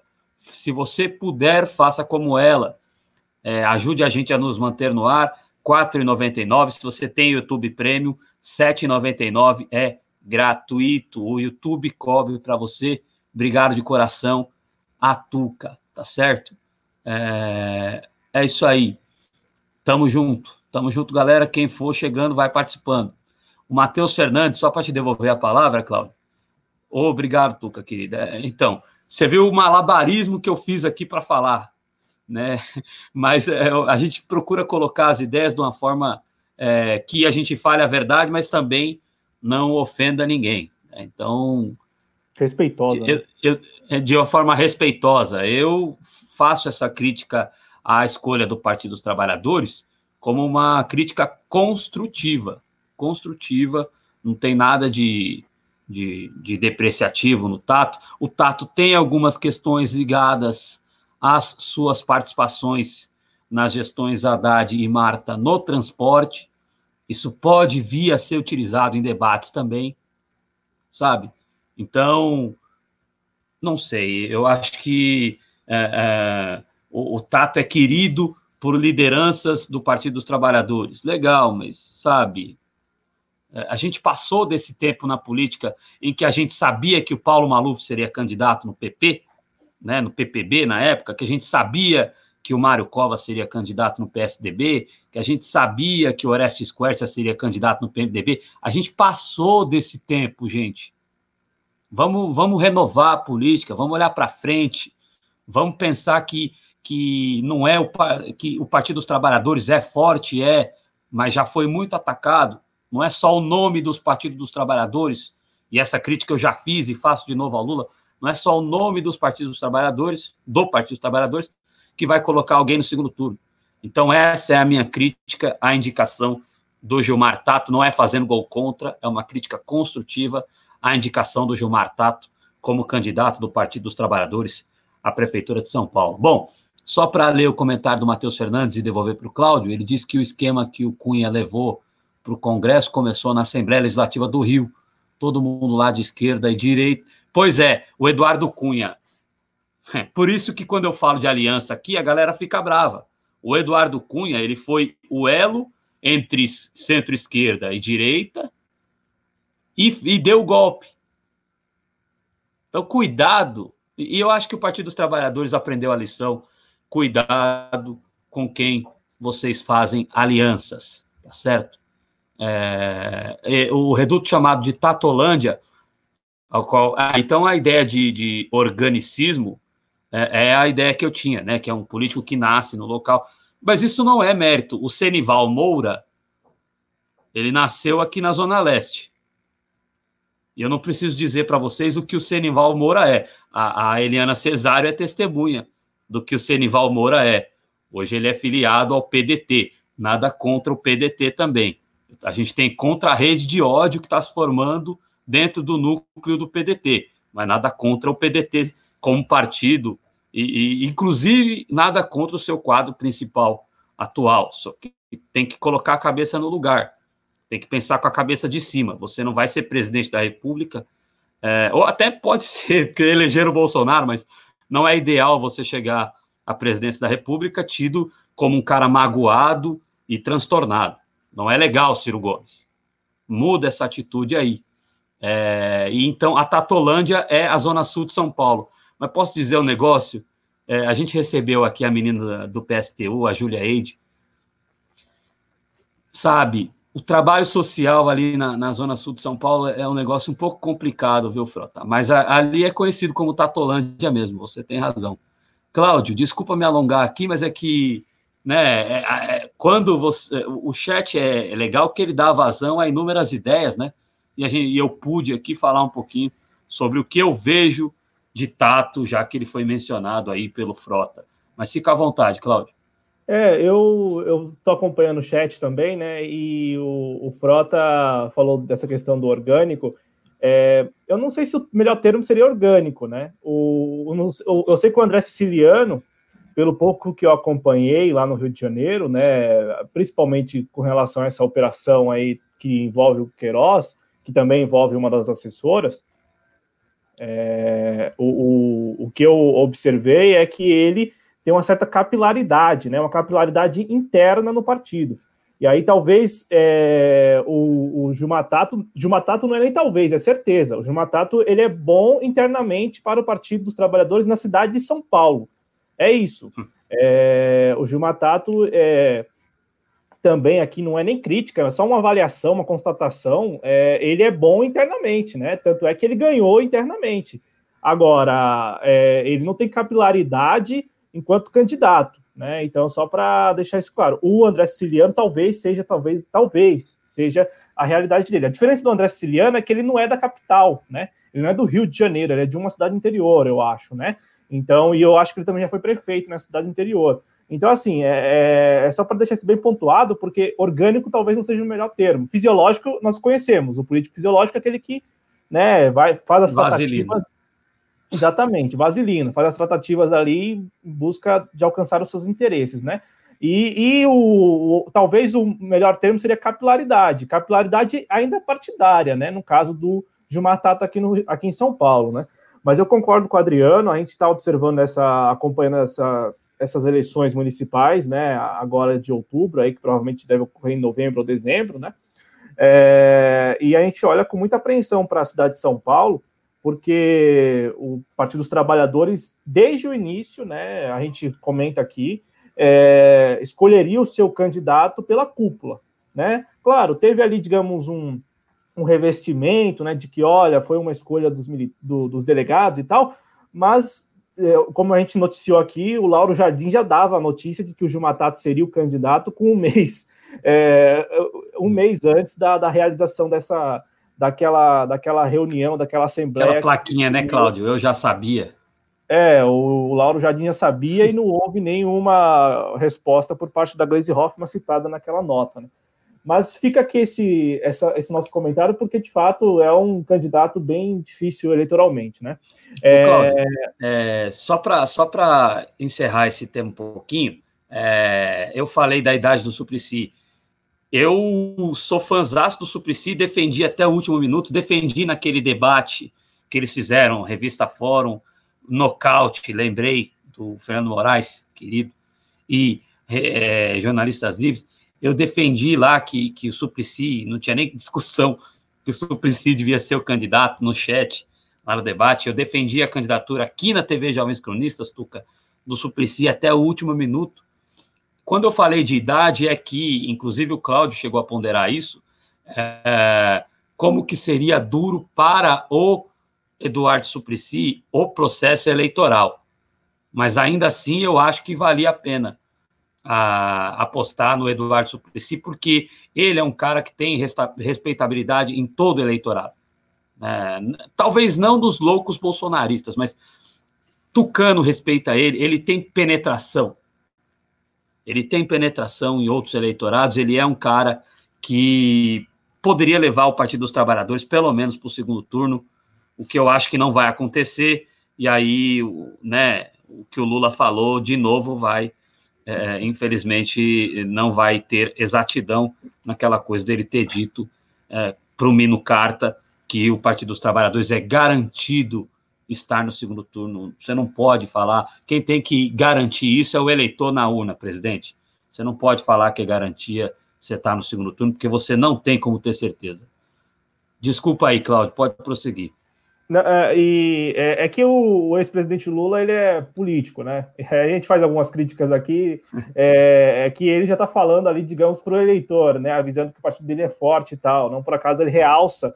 E é curioso como esse realce, né, da, da do tamanho do PT e da importância do PT é, com discursos ou dentro do discurso do Lula geralmente é é feito próximo a, a, eleições. Em 2018, né, ele lembrava e reforçava que o Partido dos Trabalhadores era dos partidos aí o mais preferido do eleitorado, né? Apesar do, do, da maioria do eleitorado não preferir nenhum partido, aqueles que preferem algum partido preferiam o PT, né? E era ganhava de, é, ganhava de lavada, né? 25% contra 4% do, de, do PSDB, eu acho, em 2018. Né? E agora também numa mais recente, ainda no primeiro ano né, do Bolsonaro, né? Do PSL, né? O PSDB perdeu para o PSL também nessa preferência é, partidária, né? E agora também o Lula vem, vem com esse papo de que o PT é forte e tal, porque vai se aproximando aí das eleições. O Frota responde aí, né, a cidade de Paracambi, né? Então tá aí a, a informação. O André Siciliano, de fato, eu, assim, eu não vou falar que ele é fisiológico, só para concluir mesmo, eu não vou falar que é fisiológico, mas é como o Adriano falou e como o Matheus lembrou aqui no chat, né? Ser presidente da Alerj é, é, não, é não é bom sinal, sabe? Não, é tão, não, não há tanto mérito em ser presidente da Alerj, né?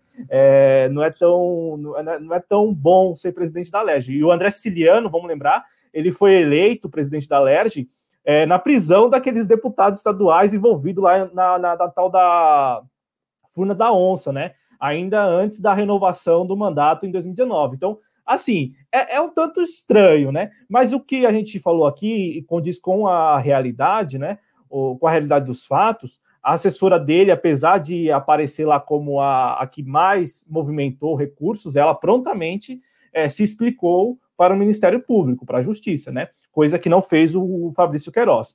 Aí, já que nós estamos falando de Fabrício Queiroz e falando também aqui, querendo ou não, da, da família Bolsonaro, eu acompanhei, é, antes de entrar aqui, que falavam sobre o, o caso, né, sobre o julgamento aí do pedido a, da então Procuradora-Geral da República, na Raquel Dodger, para a federalização da investigação é, sobre o, a execução da Marielle Franco, né? Vamos lembrar, né? Dois anos já se passaram, né? Mais, mais de dois anos, né? Exatamente dois anos, um mês e alguns dias. É, e, e, nós não temos ainda, é, apesar de algum, algum, algum, algumas evidências, né, é, indicarem um caminho, nós não temos muito claro, Adriano, é, a cadeia de comando que levou à execução da Marielle Franco e também do Anderson Gomes, né? É, apesar de algumas suposições, né? E apesar é, de, de termos ali é, de termos ali algumas evidências que, que ligam né, algumas coisas ali naquele, naquele quebra-cabeça, aquele quebra-cabeças, nós não temos muita coisa. E aí a informação que nos chega é que de fato, a federalização está sendo votada hoje pelo STJ e a ministra relatora, a Laurita Vaz, ela, como já havia adiantado, votou contra agora há pouco, né? Ainda resta aí os votos dos outros ministros, mas é, me, me, pelo que eu apurei e pelo que a gente tem acompanhado, a, a, investigação segue no Rio. E aí eu só quero retomar um comentário que eu fiz aqui à época, aí, não, não, sei se foi este ano, mas é algo bem, bem, bem, bem breve mesmo. É, nós tínhamos ainda como ministro da, da, Justiça e Segurança Pública o Sérgio Moro. E aí houve aquela, aquele burburinho de que ele iria né, forçar a barra ali para federalizar a investigação. É, veja só como a, como a situação da, do caso Marielle é, é, muito delicada. Né? A situação é muito delicada. Nós temos, de um lado, a, a Polícia Civil do Rio de Janeiro, né, e ali as autoridades do Rio de Janeiro, com muita dificuldade de, de, de resolver o problema, de resolver o caso dificuldade de chegar e falar, assim, encontramos aqui o, os responsáveis pela execução e a cadeia de comando é, é essa. E eles têm essa dificuldade porque o Rio de Janeiro, o estado do Rio de Janeiro, ele é todo aparelhado. Ele é todo aparelhado hoje pelas milícias. Né? Até, acho que até um tempo aí é, era, havia uma divisão ali entre narcotráfico e milícia. Hoje a milícia ganha é, aí do narcotráfico nesse aparelhamento do, do Estado do Rio de Janeiro, né, que, que pega todas as instituições, pega a Polícia Civil, né, não por acaso ao longo da investigação aí do, do caso da execução da Marielle Franco, nós tivemos algumas notícias sendo divulgadas de policiais que tiveram que ser afastados porque tinham envolvimento ou que é, se descobriu né, que, que tinha ali algum, algum vínculo, né, que tinha algum elo. Né? Não por acaso nós tivemos mudança de delegados, né? Então é preciso ter essa atenção, porque, veja, se a federalização é, significará ou pode significar que a, a, a, investigação ela terá um talvez possa apresentar um resultado, mas não um resultado que corresponda com a realidade, porque nós temos por um lado já o aparelhamento da Polícia Federal e também da PGR, né, do Ministério Público Federal, pelo desgoverno Bolsonaro, pelo bolsonarismo. De outro, nós temos já o Estado do Rio de Janeiro hoje investigando, né, ou, ou lidando com a investigação todo aparelhado. Né? Então, assim, a situação da, da família da Marielle Franco, né, da, da, da esposa, da filha, da irmã e tal, é, é, é, muito delicada, porque de um lado você também, dos dois lados você tem dúvidas, né? Você levanta suspeitas, né? Então é, é muito delicado, é muito sensível a situação. Mas pelo que eu apurei, e aí já dando uma informação aqui, a investigação seguirá lá no, no âmbito estadual do Rio de Janeiro. E isso quer dizer o quê? Isso quer dizer que vai demorar muito tempo para que é, a verdade venha à tona mesmo, inclusive linkando aquilo que a gente já supõe e aquilo que a gente já tem, digamos assim, muita, muita evidência, né? Muita, muitas evidências do, da participação ou do envolvimento, né, de figuras públicas, né, e, e também não apenas de figuras públicas, mas é, de agentes que representam o Estado. E aqui eu me refiro a, a 2017, a 2018, ano em que nós tínhamos no Rio de Janeiro, né, a tal intervenção na área de segurança pública, comandada pelo atual ministro da Casa Civil, o general Walter Braga Neto. Então, essa é a notícia, Adriano, sobre o caso da, da Maria Franco, e eu gostaria aqui também de trazer para a gente conversar bem rapidamente uma informação que eu li ontem e, e queria passar para o nosso público, que é a já diz respeito ao novo coronavírus, né? Ah, ontem saiu uma, saiu uma matéria que é muito interessante, né? É, enquanto o Bolsonaro e o, até alguns, alguns integrantes do, do desgoverno Bolsonaro falam em imunização de rebanho, né, que teria que alcançar 70% a 60%, né, 60% a 70% da população, portanto, esse contingente contaminado, algo assim né, surreal, é, é, faz parte do surrealismo bolsonariano, né, é, a, Universidade de, a Universidade Federal de Pelotas está coordenando uma, uma pesquisa, né, junto ao Ministério da Saúde, também ao IBOP, o Instituto IBOP, para verificar, Adriano, como anda já, digamos, essa imunização de rebanho. Quantas pessoas nós temos aí é, contaminadas, ou que já foram contaminadas, né? E aquelas que não sentiram nada, enfim. E aí veja só como nós estamos muito aquém daquele nível que o Bolsonaro fica alardeando. E, e mesmo assim, muito aquém, nós já apresentamos em alguns estados, né? Sinais aí é, de colapso do sistema público. Então vamos lá. A informação é essa né, das 15 cidades com maior prevalência já, né, que é o termo técnico aí para medir quantas pessoas já foram contaminadas pelo novo coronavírus, das 15, 10 estão na região norte. Não por acaso nós acompanhamos aquelas imagens de Manaus. E aí aqui a propósito já vai um parênteses, abre parênteses aí, espectador. É, é, eu vou, vou apurar, né, eu me comprometo aqui, nós nos comprometemos a apurar, mas nós precisamos saber se aqueles, aqueles enterros em valas comuns continuam, né? até porque a mídia meio que abriu mão dessa pauta, né? Como faz parte do agendamento, então teve, teve um momento de Manaus, teve um momento de Macapá, teve um momento do Pará, de Belém, né? Aí teve um momento de Fortaleza, enfim, é o agendamento da mídia corporativa, né? Mas aqui não, aqui eu vou tentar pesquisar para saber se ainda está rolando ou não, Adriano. Até porque a gente mostrou a época, né? E vamos saber qual é a situação de momento. Então, repetindo, das 15 cidades com maior prevalência, né, com maior contingente de pessoas é, já contaminadas, 11 estão na região norte, né? A, a, aí aqui tem algumas cidades, né? E aí uma citação, né? A cidade de Breves, lá no Pará, praticamente um quarto da população já está ou esteve com o novo coronavírus, segundo essa pesquisa da Universidade Federal de Pelotas. Tefé, no Amazonas, quase 20%. Em Belém, capital do Pará, mais de 15% da população, é, segundo essa pesquisa da Universidade Federal de Pelotas, já tiveram contato com o novo coronavírus. E em Manaus, o índice é de 12% né, da população lá de Manaus. Em Macapá, quase 10% da população. No Nordeste, Fortaleza e Recife têm os maiores índices de infectados, segundo essa pesquisa. Né? E aí a gente consegue ver isso, é, infelizmente, representado naquele, naquela tabela né, com o número de casos e de óbitos aí que diariamente é atualizado. Em São Paulo, e aí aqui está um dado importante que a gente vai falar daqui a pouco. Em São Paulo, segundo essa pesquisa, apenas 3% da capital, né, 3% da população, população de 12 milhões de pessoas. 12 milhões, só para deixar claro, né? É, só 3% teriam contato, segundo essa pesquisa, tiveram contato com o novo coronavírus. No Rio, 2%, né? E na região sul, e aí vem também um comentário que a gente faz a seguir, na regi região sul, segundo essa pesquisa, apenas Florianópolis apresentou uma prevalência superior a 0,5%. E a gente vai falar disso a seguir, porque é, tanto São Paulo, né, a cidade de São Paulo, o estado de São Paulo, de maneira geral, e a região sul, merecem um comentário bem breve sobre como eles estão lidando com a, o desenvolvimento da pandemia. E na região centro-oeste, a pesquisa não encontrou casos positivos nas nove cidades estudadas, né, escolhidas por ele.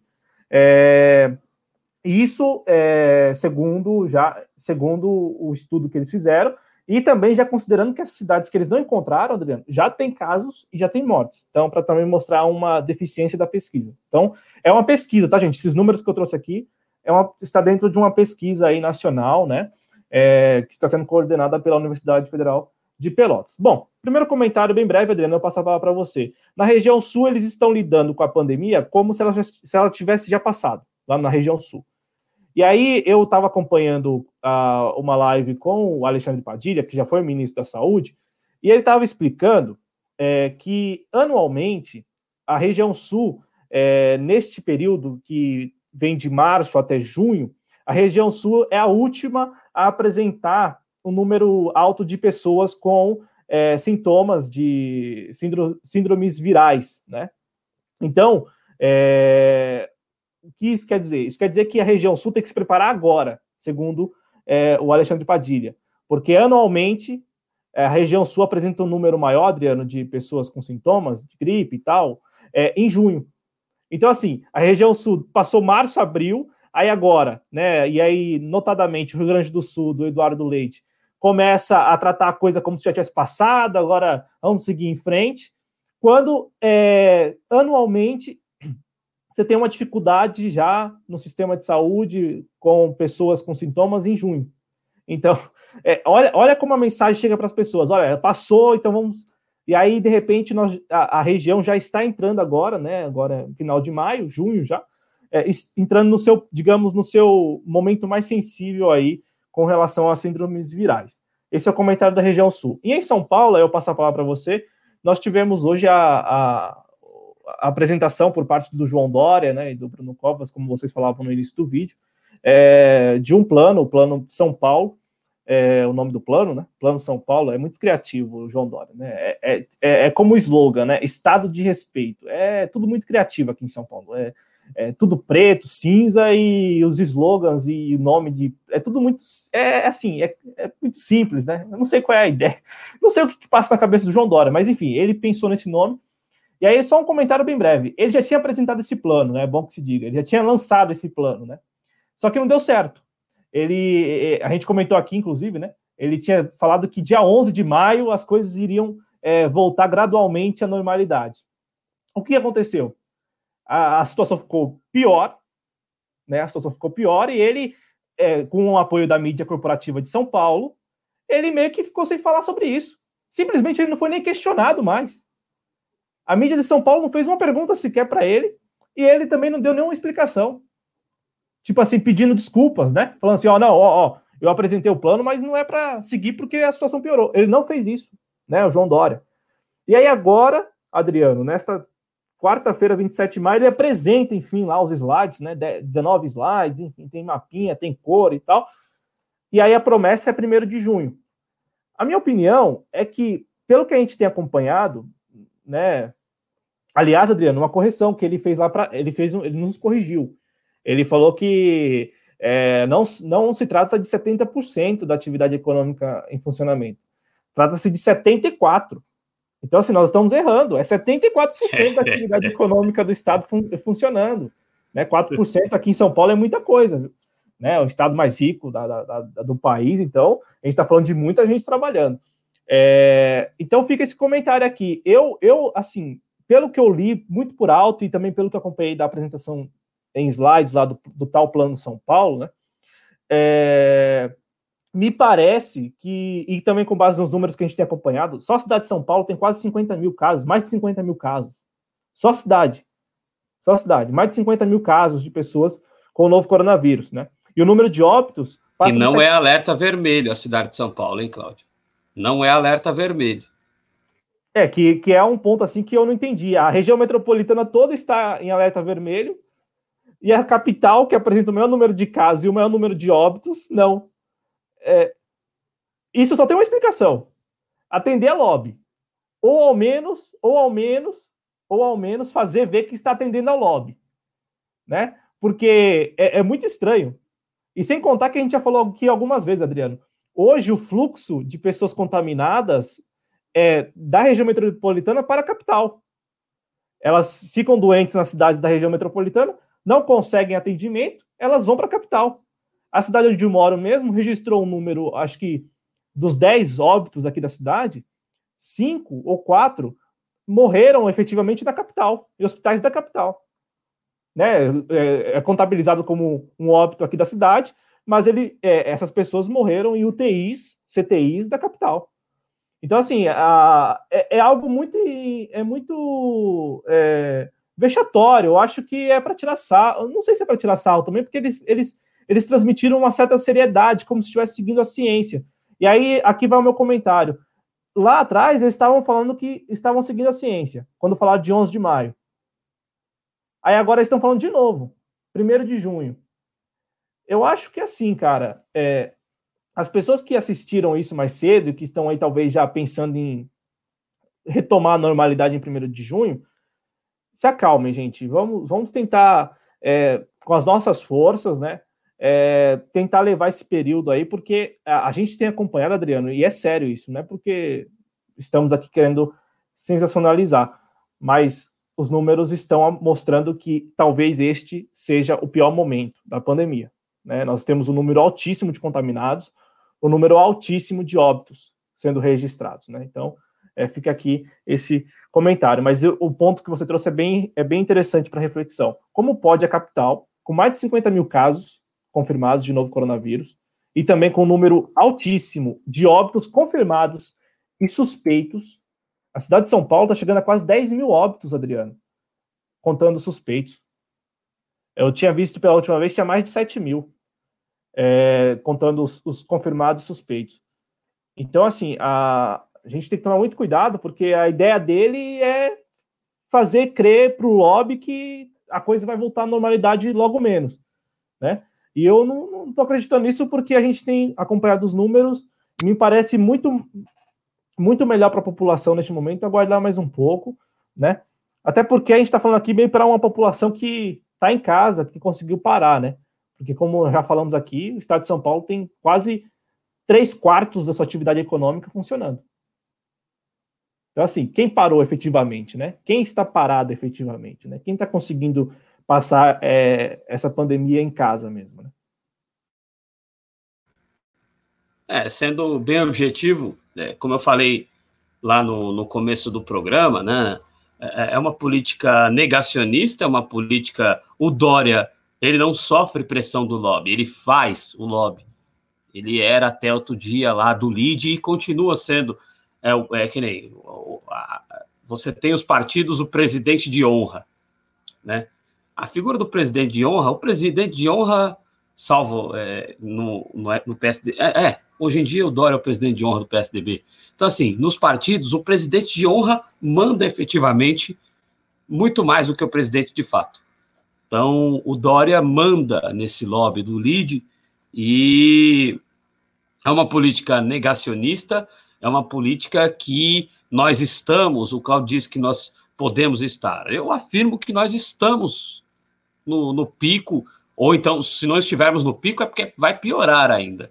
Nós estamos com um número altíssimo de mortes é, registradas por dia. É claro que a gente sempre esclarece aqui na TV Jovens Cronistas que a morte registrada não é o número exato de mortes do dia, mas você tem um aumento gradual, então você está crescendo o número de mortes por dia, não precisa ser nenhum matemático para chegar a essa conclusão. E aí você, no epicentro da epidemia em São Paulo e no Brasil, que é o município de São Paulo, você é, inicia esse processo de reabertura e não coloca São Paulo no alerta vermelho que deveria estar. Uh, São Paulo vai abrir shopping, vai abrir, vai abrir, vai abrir tudo, né? é, e faz aquela estética a qual o Claudio referiu, né? Oh, estamos aqui com a ciência, estamos aqui com vários especialistas, estamos aqui com pessoas que estão uh, dando valia técnica e científica à reabertura, tudo conversa fiada, e isso é bom para mostrar, e eu, eu sinto orgulho mesmo, eu gosto muito do trabalho que eu faço aqui na TV Jovens Cronistas, é claro que quem tem que dizer que gosta ou não são vocês, né? não sou eu que tenho que dizer que eu gosto, mas assim, eu sou tranquilo com a honestidade no meu trabalho aqui. E nós não tecemos elogio nenhum, não tecemos elogio nenhum a Dória aqui na TV Jovens Cronistas. E olha que um monte de esquerdista teceu elogio ao Dória. Então, assim, eu, eu sinto muito orgulho de não ter esquecido quem o Dória é. Porque como eu não esqueci em nenhum momento quem o Dória é, eu tenho capacidade, condição de falar o que o Dória é nesse momento. Né? O Dória é isso que a gente viu hoje e eu temo, eu temo pela vida da população de São Paulo. Não é sensacionalismo, não. É, a gente está vendo o que está acontecendo. É só ver o que está acontecendo. Agora eu quero ver. É, é, o, o Bonner deu uma entrevista para o Bial, né? Ah, os ataques que eu sofro. Eu me solidarizo como jornalista a ele. Mas o, o, o Bonner vai ser firme com o Dória, como ele foi firme com o Bolsonaro? Eu acho que vocês sabem a resposta dessa pergunta.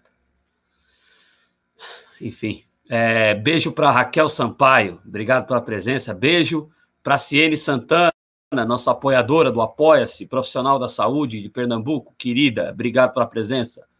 É, um abraço aqui para o nosso correspondente na região de Brasília, Jonas Carreira. Boa noite, companheiro.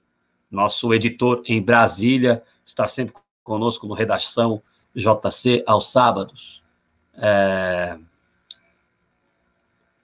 é isso aí. É... Pode haver uma, uma segunda onda. Está dizendo que está começando na China. É. Tem informações de que novos infectados em Wuhan, vamos aguardar. É, na Europa, a, a pandemia está controlada. Se esse vírus tiver uma mutação, vai ter que fechar tudo de novo. Vamos ver. É, a Helena Cesário, pois é, Zema mascarando os casos. Pois é, e, e, foi elogiado aí por Osmar Terra no Terraplanismo na Band, aquele programa que começa 9 horas da manhã na TV Bandeirantes, né? Chama Terraplanismo na Band, se eu não estiver equivocado. Entendo a ironia, viu? O programa chama Aqui na Band, mas só vai terraplanista lá. então, eu, eu rebatizei o nome do programa. É, deixa eu ver quem mais está aqui. É isso aí, a galera que está aqui. Pois é, né? É isso aí, Marlene Monto nunca gostou do Dória, mas teve gente que elogiou. É, tem, tem, que tomar cuidado para elogiar. É que nem juiz de futebol, cara. Você não pode elogiar nunca, mas você não pode elogiar antes do apito final, né? E elogiaram o Dória antes do apito final. Agora vão voltar a falar: ei, Dória, vai tomar suco de caju? É depois também? Elogiaram antes do até depois, né? Porque às vezes a gente descobre os negócios só depois. A máfia aqui do apito que o diga, né? Mas vai lá, Cláudio. Não, o Dória é aquele jogador ai, ai. que você não elogia nem antes, nem durante o jogo, nem depois. Ele é, é aquele jogador que você não considera nem é jogador. É porque aí você descobre que ele é o Thiago, você descobre que ele é o Thiago Neves, de repente, né, Cláudio? É, então, tem disso também, né? Então, é, o João Dória, assim, o João Dória, até porque tudo que ele faz, a gente sabe disso, né? É, às vezes, Adriano, no caso do João Dória, elogiá-lo é subestimá-lo. Porque você elogia, você está tratando ele como, olha, ele se rendeu, ele está aceitando. Não, ele não reconhece erro. Não, ele é o cara que faz tudo é, de maneira meticulo é, meticulosa, né? O termo. Então, assim, é, ele é o cara que faz tudo muito calculado, né? Então, né? Uma informação que nos chega, Adriano, é que, a, como nós dissemos aqui, né, a, o pedido de federalização da, da, da investigação da Marielle Franco segue em julgamento, é, julgamento na terceira turma lá do STJ. Neste momento, o placar está 4 a 0 né, contra a federalização. É, são 10 ministros no total na terceira turma, portanto, aí é, vai, vai caminhando né, para aquilo que já falamos antes. Então, e assim, é, não comemore, é, é, é, sabe, aquilo que você não comemora. Isso, é, a não federalização não é algo que você comemora, né? Assim como também, né, não, não, não seria para se comemorar, é claro, a federalização. É aquele negócio que você fica com muito pé atrás, né? Porque já são mais de dois anos aí de uma investigação sem muito muito resultado a apresentar. É, Adriano, eu falei alguns números aqui no ar, né? E eu não curto muito isso. Então vamos lá. É, 49.264 é, casos aqui na cidade de São Paulo, tá? Quase 50 mil, como eu falei.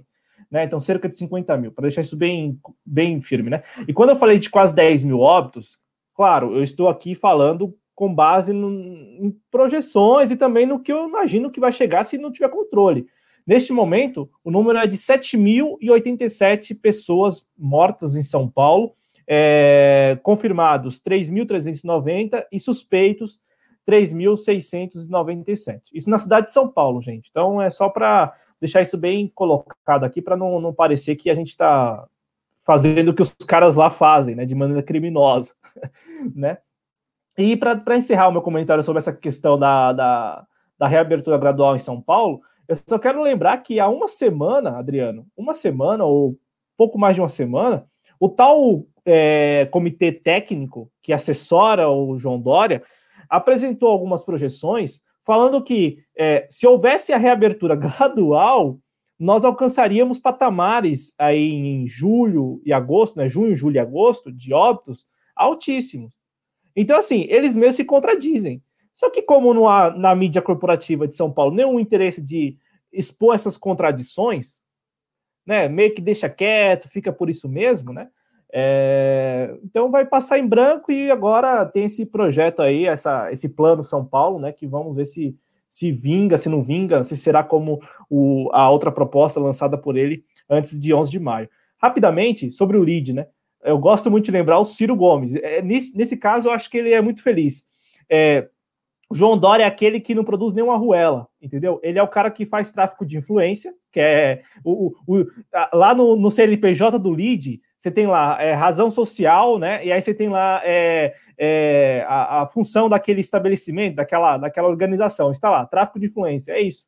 Porque o João Dória reúne políticos e empresários e, e, eles fazem ali aqueles acordos que a gente não se orgulha nem um pouco. Então, é disso que se trata, né? Em resumo, resumo é isso, Adriano. E aí, para concluir da minha parte, eu não sei se a gente tem algum outro assunto, mas da minha parte, auxílio emergencial, é uma denúncia que a gente faz aqui, eu acho que os canais maiores deveriam falar sobre isso. É uma, é uma, é, é, de fato, eu acho que os canais maiores aqui de esquerda deveriam fazer isso, deveriam fazer esse trabalho porque eles já têm mais, mais alcance.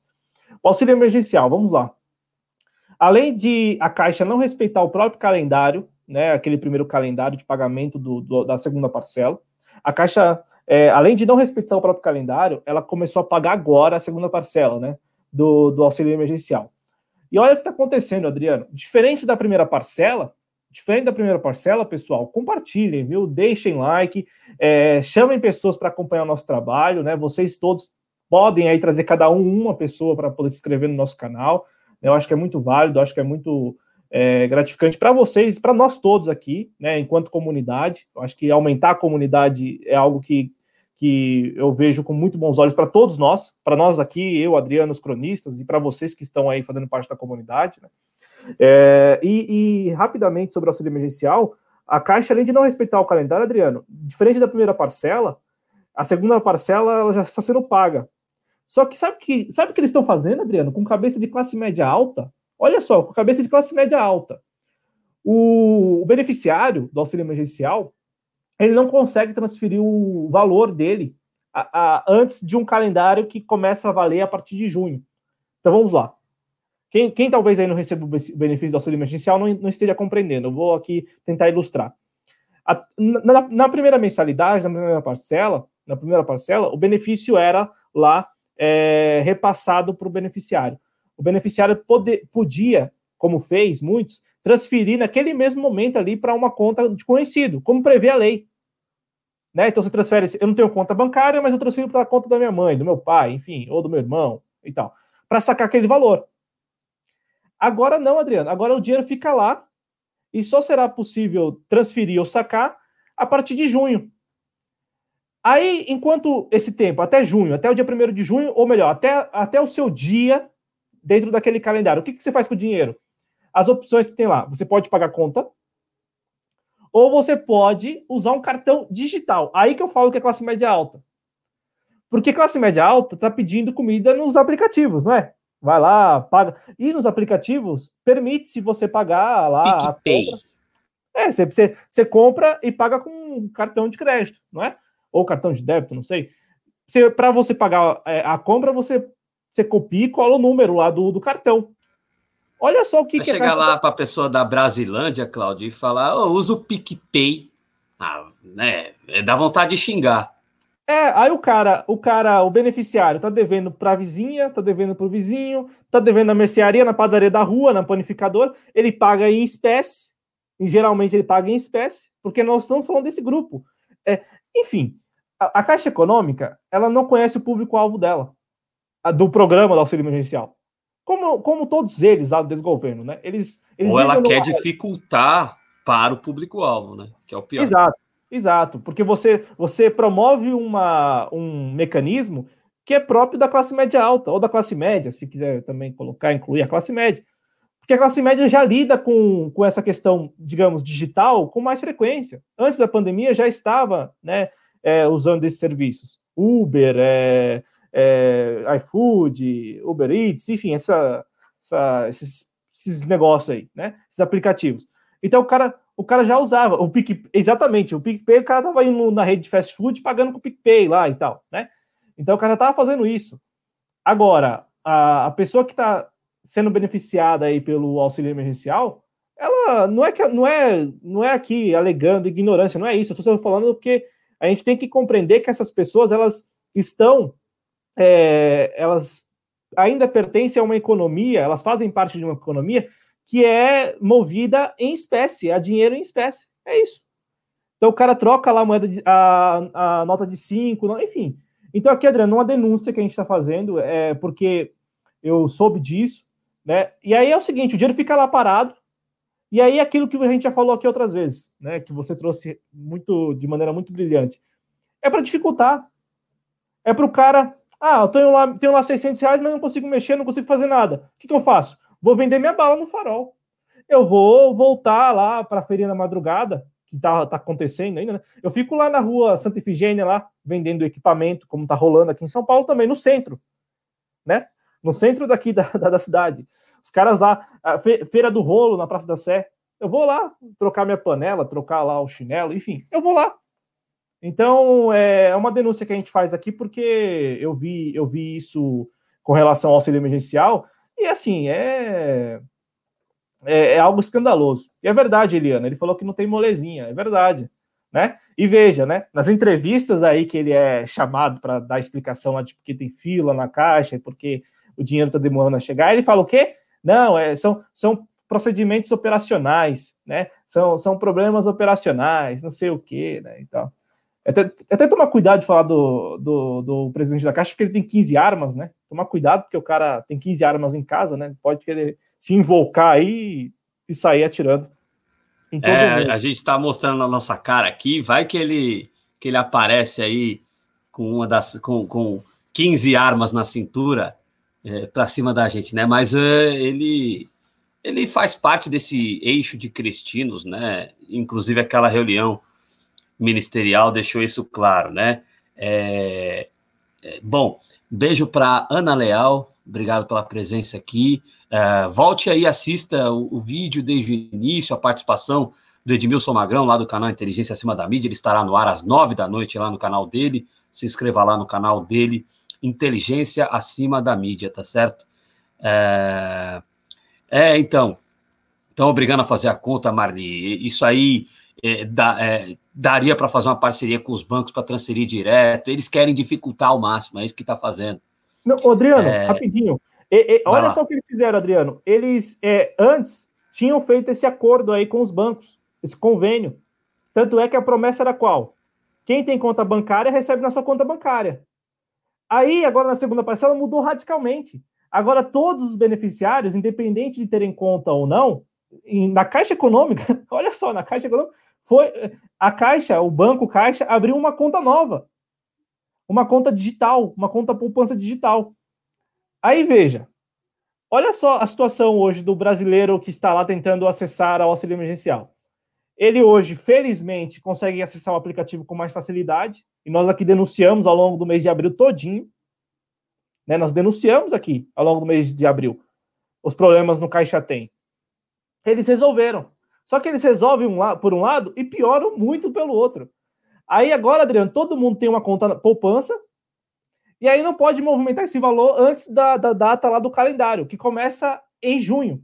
Então, assim, o cara fica sem, sem comer, se de repente ele precisa daquele dinheiro, ele fica sem comer, ele fica sem trabalhar sem comer até junho, e não no primeiro de junho, no dia que corresponde lá ao mês de aniversário dele.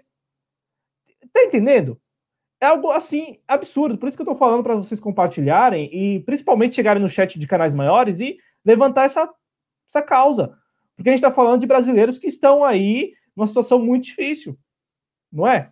E aí é aquilo que a gente já conversou aqui. Na época da aprovação, muitos influencers fizeram um lobby danado, com, com muita felicidade, né? Eu acho que, de fato, pre precisava fazer um lobby apoiando a medida como auxílio emergencial, mas ficou ali, né?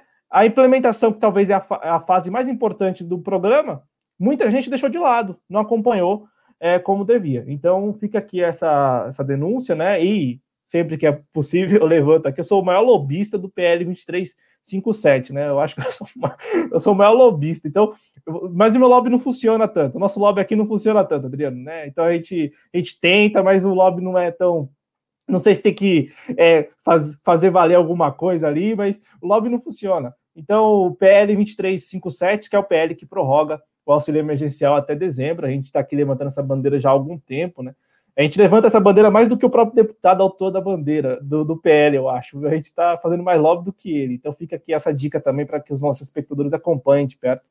Né? E cobrem, cobrem, viu, gente? Vocês que andam aqui no YouTube, cobrem aí nos canais maiores que falem do auxílio emergencial, que falem das dificuldades que é para acessar esse benefício. Né? Perfeito, é, Cláudio, é isso aí, foi muito bem nesse sentido. É preciso cobrar isso, exigir, porque se deixar quieto, eles ou cancelam de vez ou fatiam como eles querem. Uma das duas coisas eles vão, evidentemente, tentar fazer, né? Bom, abraço pro, pro nosso amigo é, Ivanildo Pinheiro.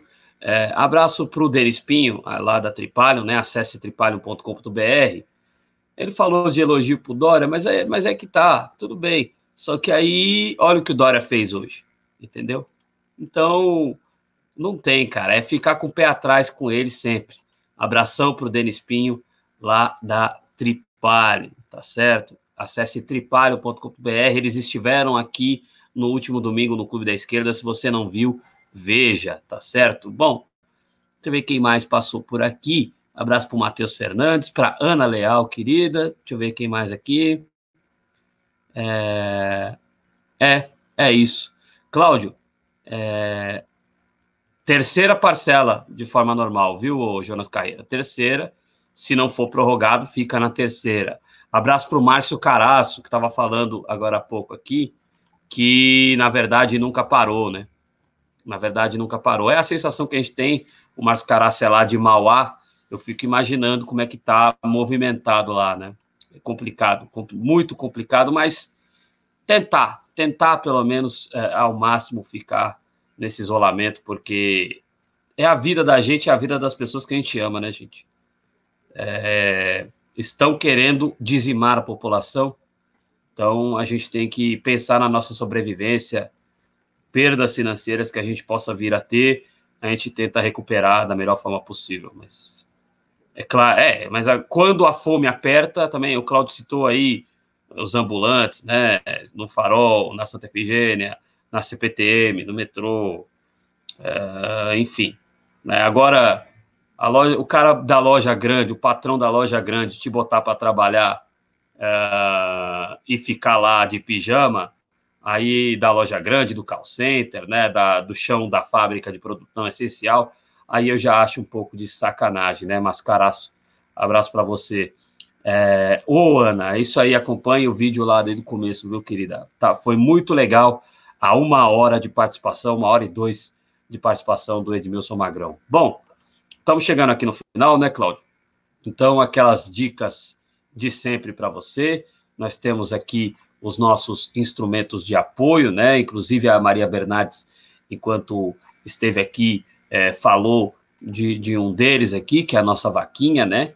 Então nós temos a nossa vaquinha lá. Se você colaborar, é 25 reais, né? Mas é 25 reais uma só vez, não tem mensalidade de 25 reais. É 25 reais uma só vez. E se você colaborar na vaquinha, a gente consegue é, ter acesso ao que já está lá, né? Então é uma das opções. Nós temos o Apoia-se como opção aqui também, que você pode colaborar conosco. Nós temos é, as contas bancárias na Caixa, no Banco do Brasil e no Bradesco, que estão na descrição do vídeo, né? E nós temos também o instrumento do Apoia-se. O instrumento do Apoia-se, você, é, o instrumento de se você se tornar membro, perdão. Você pode se tornar membro a partir de R$ 4,99. Se você tiver YouTube Premium, você consegue é, assinar o valor de R$ 7,99 sem gastar nada, o YouTube cobre para você. Então, é uma bela maneira de você ajudar a gente a se manter no ar e resgatar o que o YouTube já tem lá para nos repassar, tá certo? Você que está acompanhando aí ainda, uh, muito obrigado a você. Você que está no Twitter, entre aqui no YouTube faça a sua inscrição. É muito importante. Você que não deixou o seu like ainda, deixe o seu like. Isso ajuda muito a gente a alcançar aí os algoritmos, a ficar bem relacionado dentro do algoritmo do YouTube, tá certo? Bom, é, é isso. Cláudio, obrigado mais uma vez juntos aí. Valeu, Adriano. Chegou agora uma notícia de que deu 5 a 0 o placar, portanto, a investigação é, do caso Marielle Franco segue lá no Rio de Janeiro, né? Então, aí, como eu disse, é, é, é não se comemora, né? Vamos, vamos acompanhar. É, mas pelo menos não vai federal, não vai para a mão do Bolsonaro, pelo menos, né? Não tá, não tá nas melhores mãos. Não tá nas melhores mãos. Mas pelo menos não tá na mão do Bolsonaro. Não, não é comemorar. É louvar o fato de que não vai para a mão do Bolsonaro, pelo menos da minha parte. É claro que não comemoração não, existe, evidentemente, né? É, é isso, galera. É, nós temos sim o Telegram, inclusive, ó, deixa eu colocar aqui então o GC para você ver, ó, no Telegram é Jovens Cronistas no Telegram. Então, o Telegram é, é, a gente não tem atualizado tanto assim, né? Mas a gente vamos chamar a galera para entrar lá no Telegram que aí a gente passa a atualizar mais. Ele anda meio às moscas. Então, se tiver a galerinha lá, a gente atualiza mais o Telegram. Então, aqui estão nas nossas redes sociais: o Telegram Jovens Cronistas, a página no Facebook J Cronistas, J Cronistas no Instagram, TV Jovens Cronistas aqui e arroba Jovens Cronistas no Twitter, tá certo? Então, nós estamos aí é, em todas as redes sociais, nós estamos nos agregadores de podcast também, como está na descrição do vídeo. Então, é isso, né? Uma, então, uh, uh, vamos lá é, é, acessar as nossas redes sociais e colaborar com o nosso projeto, né? Quem não confia como o Matheus no YouTube, ou o Telegram tá no chat, tá? É, quem não confia no YouTube pode apoiar a gente através do Apoia-se por R$ 4,99 também uh, uh, pode fazer o seu apoio através do Apoia-se, R$ 4,99, ou pode de, depositar qualquer valor em uma das contas que está aí na descrição do vídeo. Abraço a todos vocês, abraço meu amigo Cláudio. Valeu, Adriano. Até a próxima, pessoal.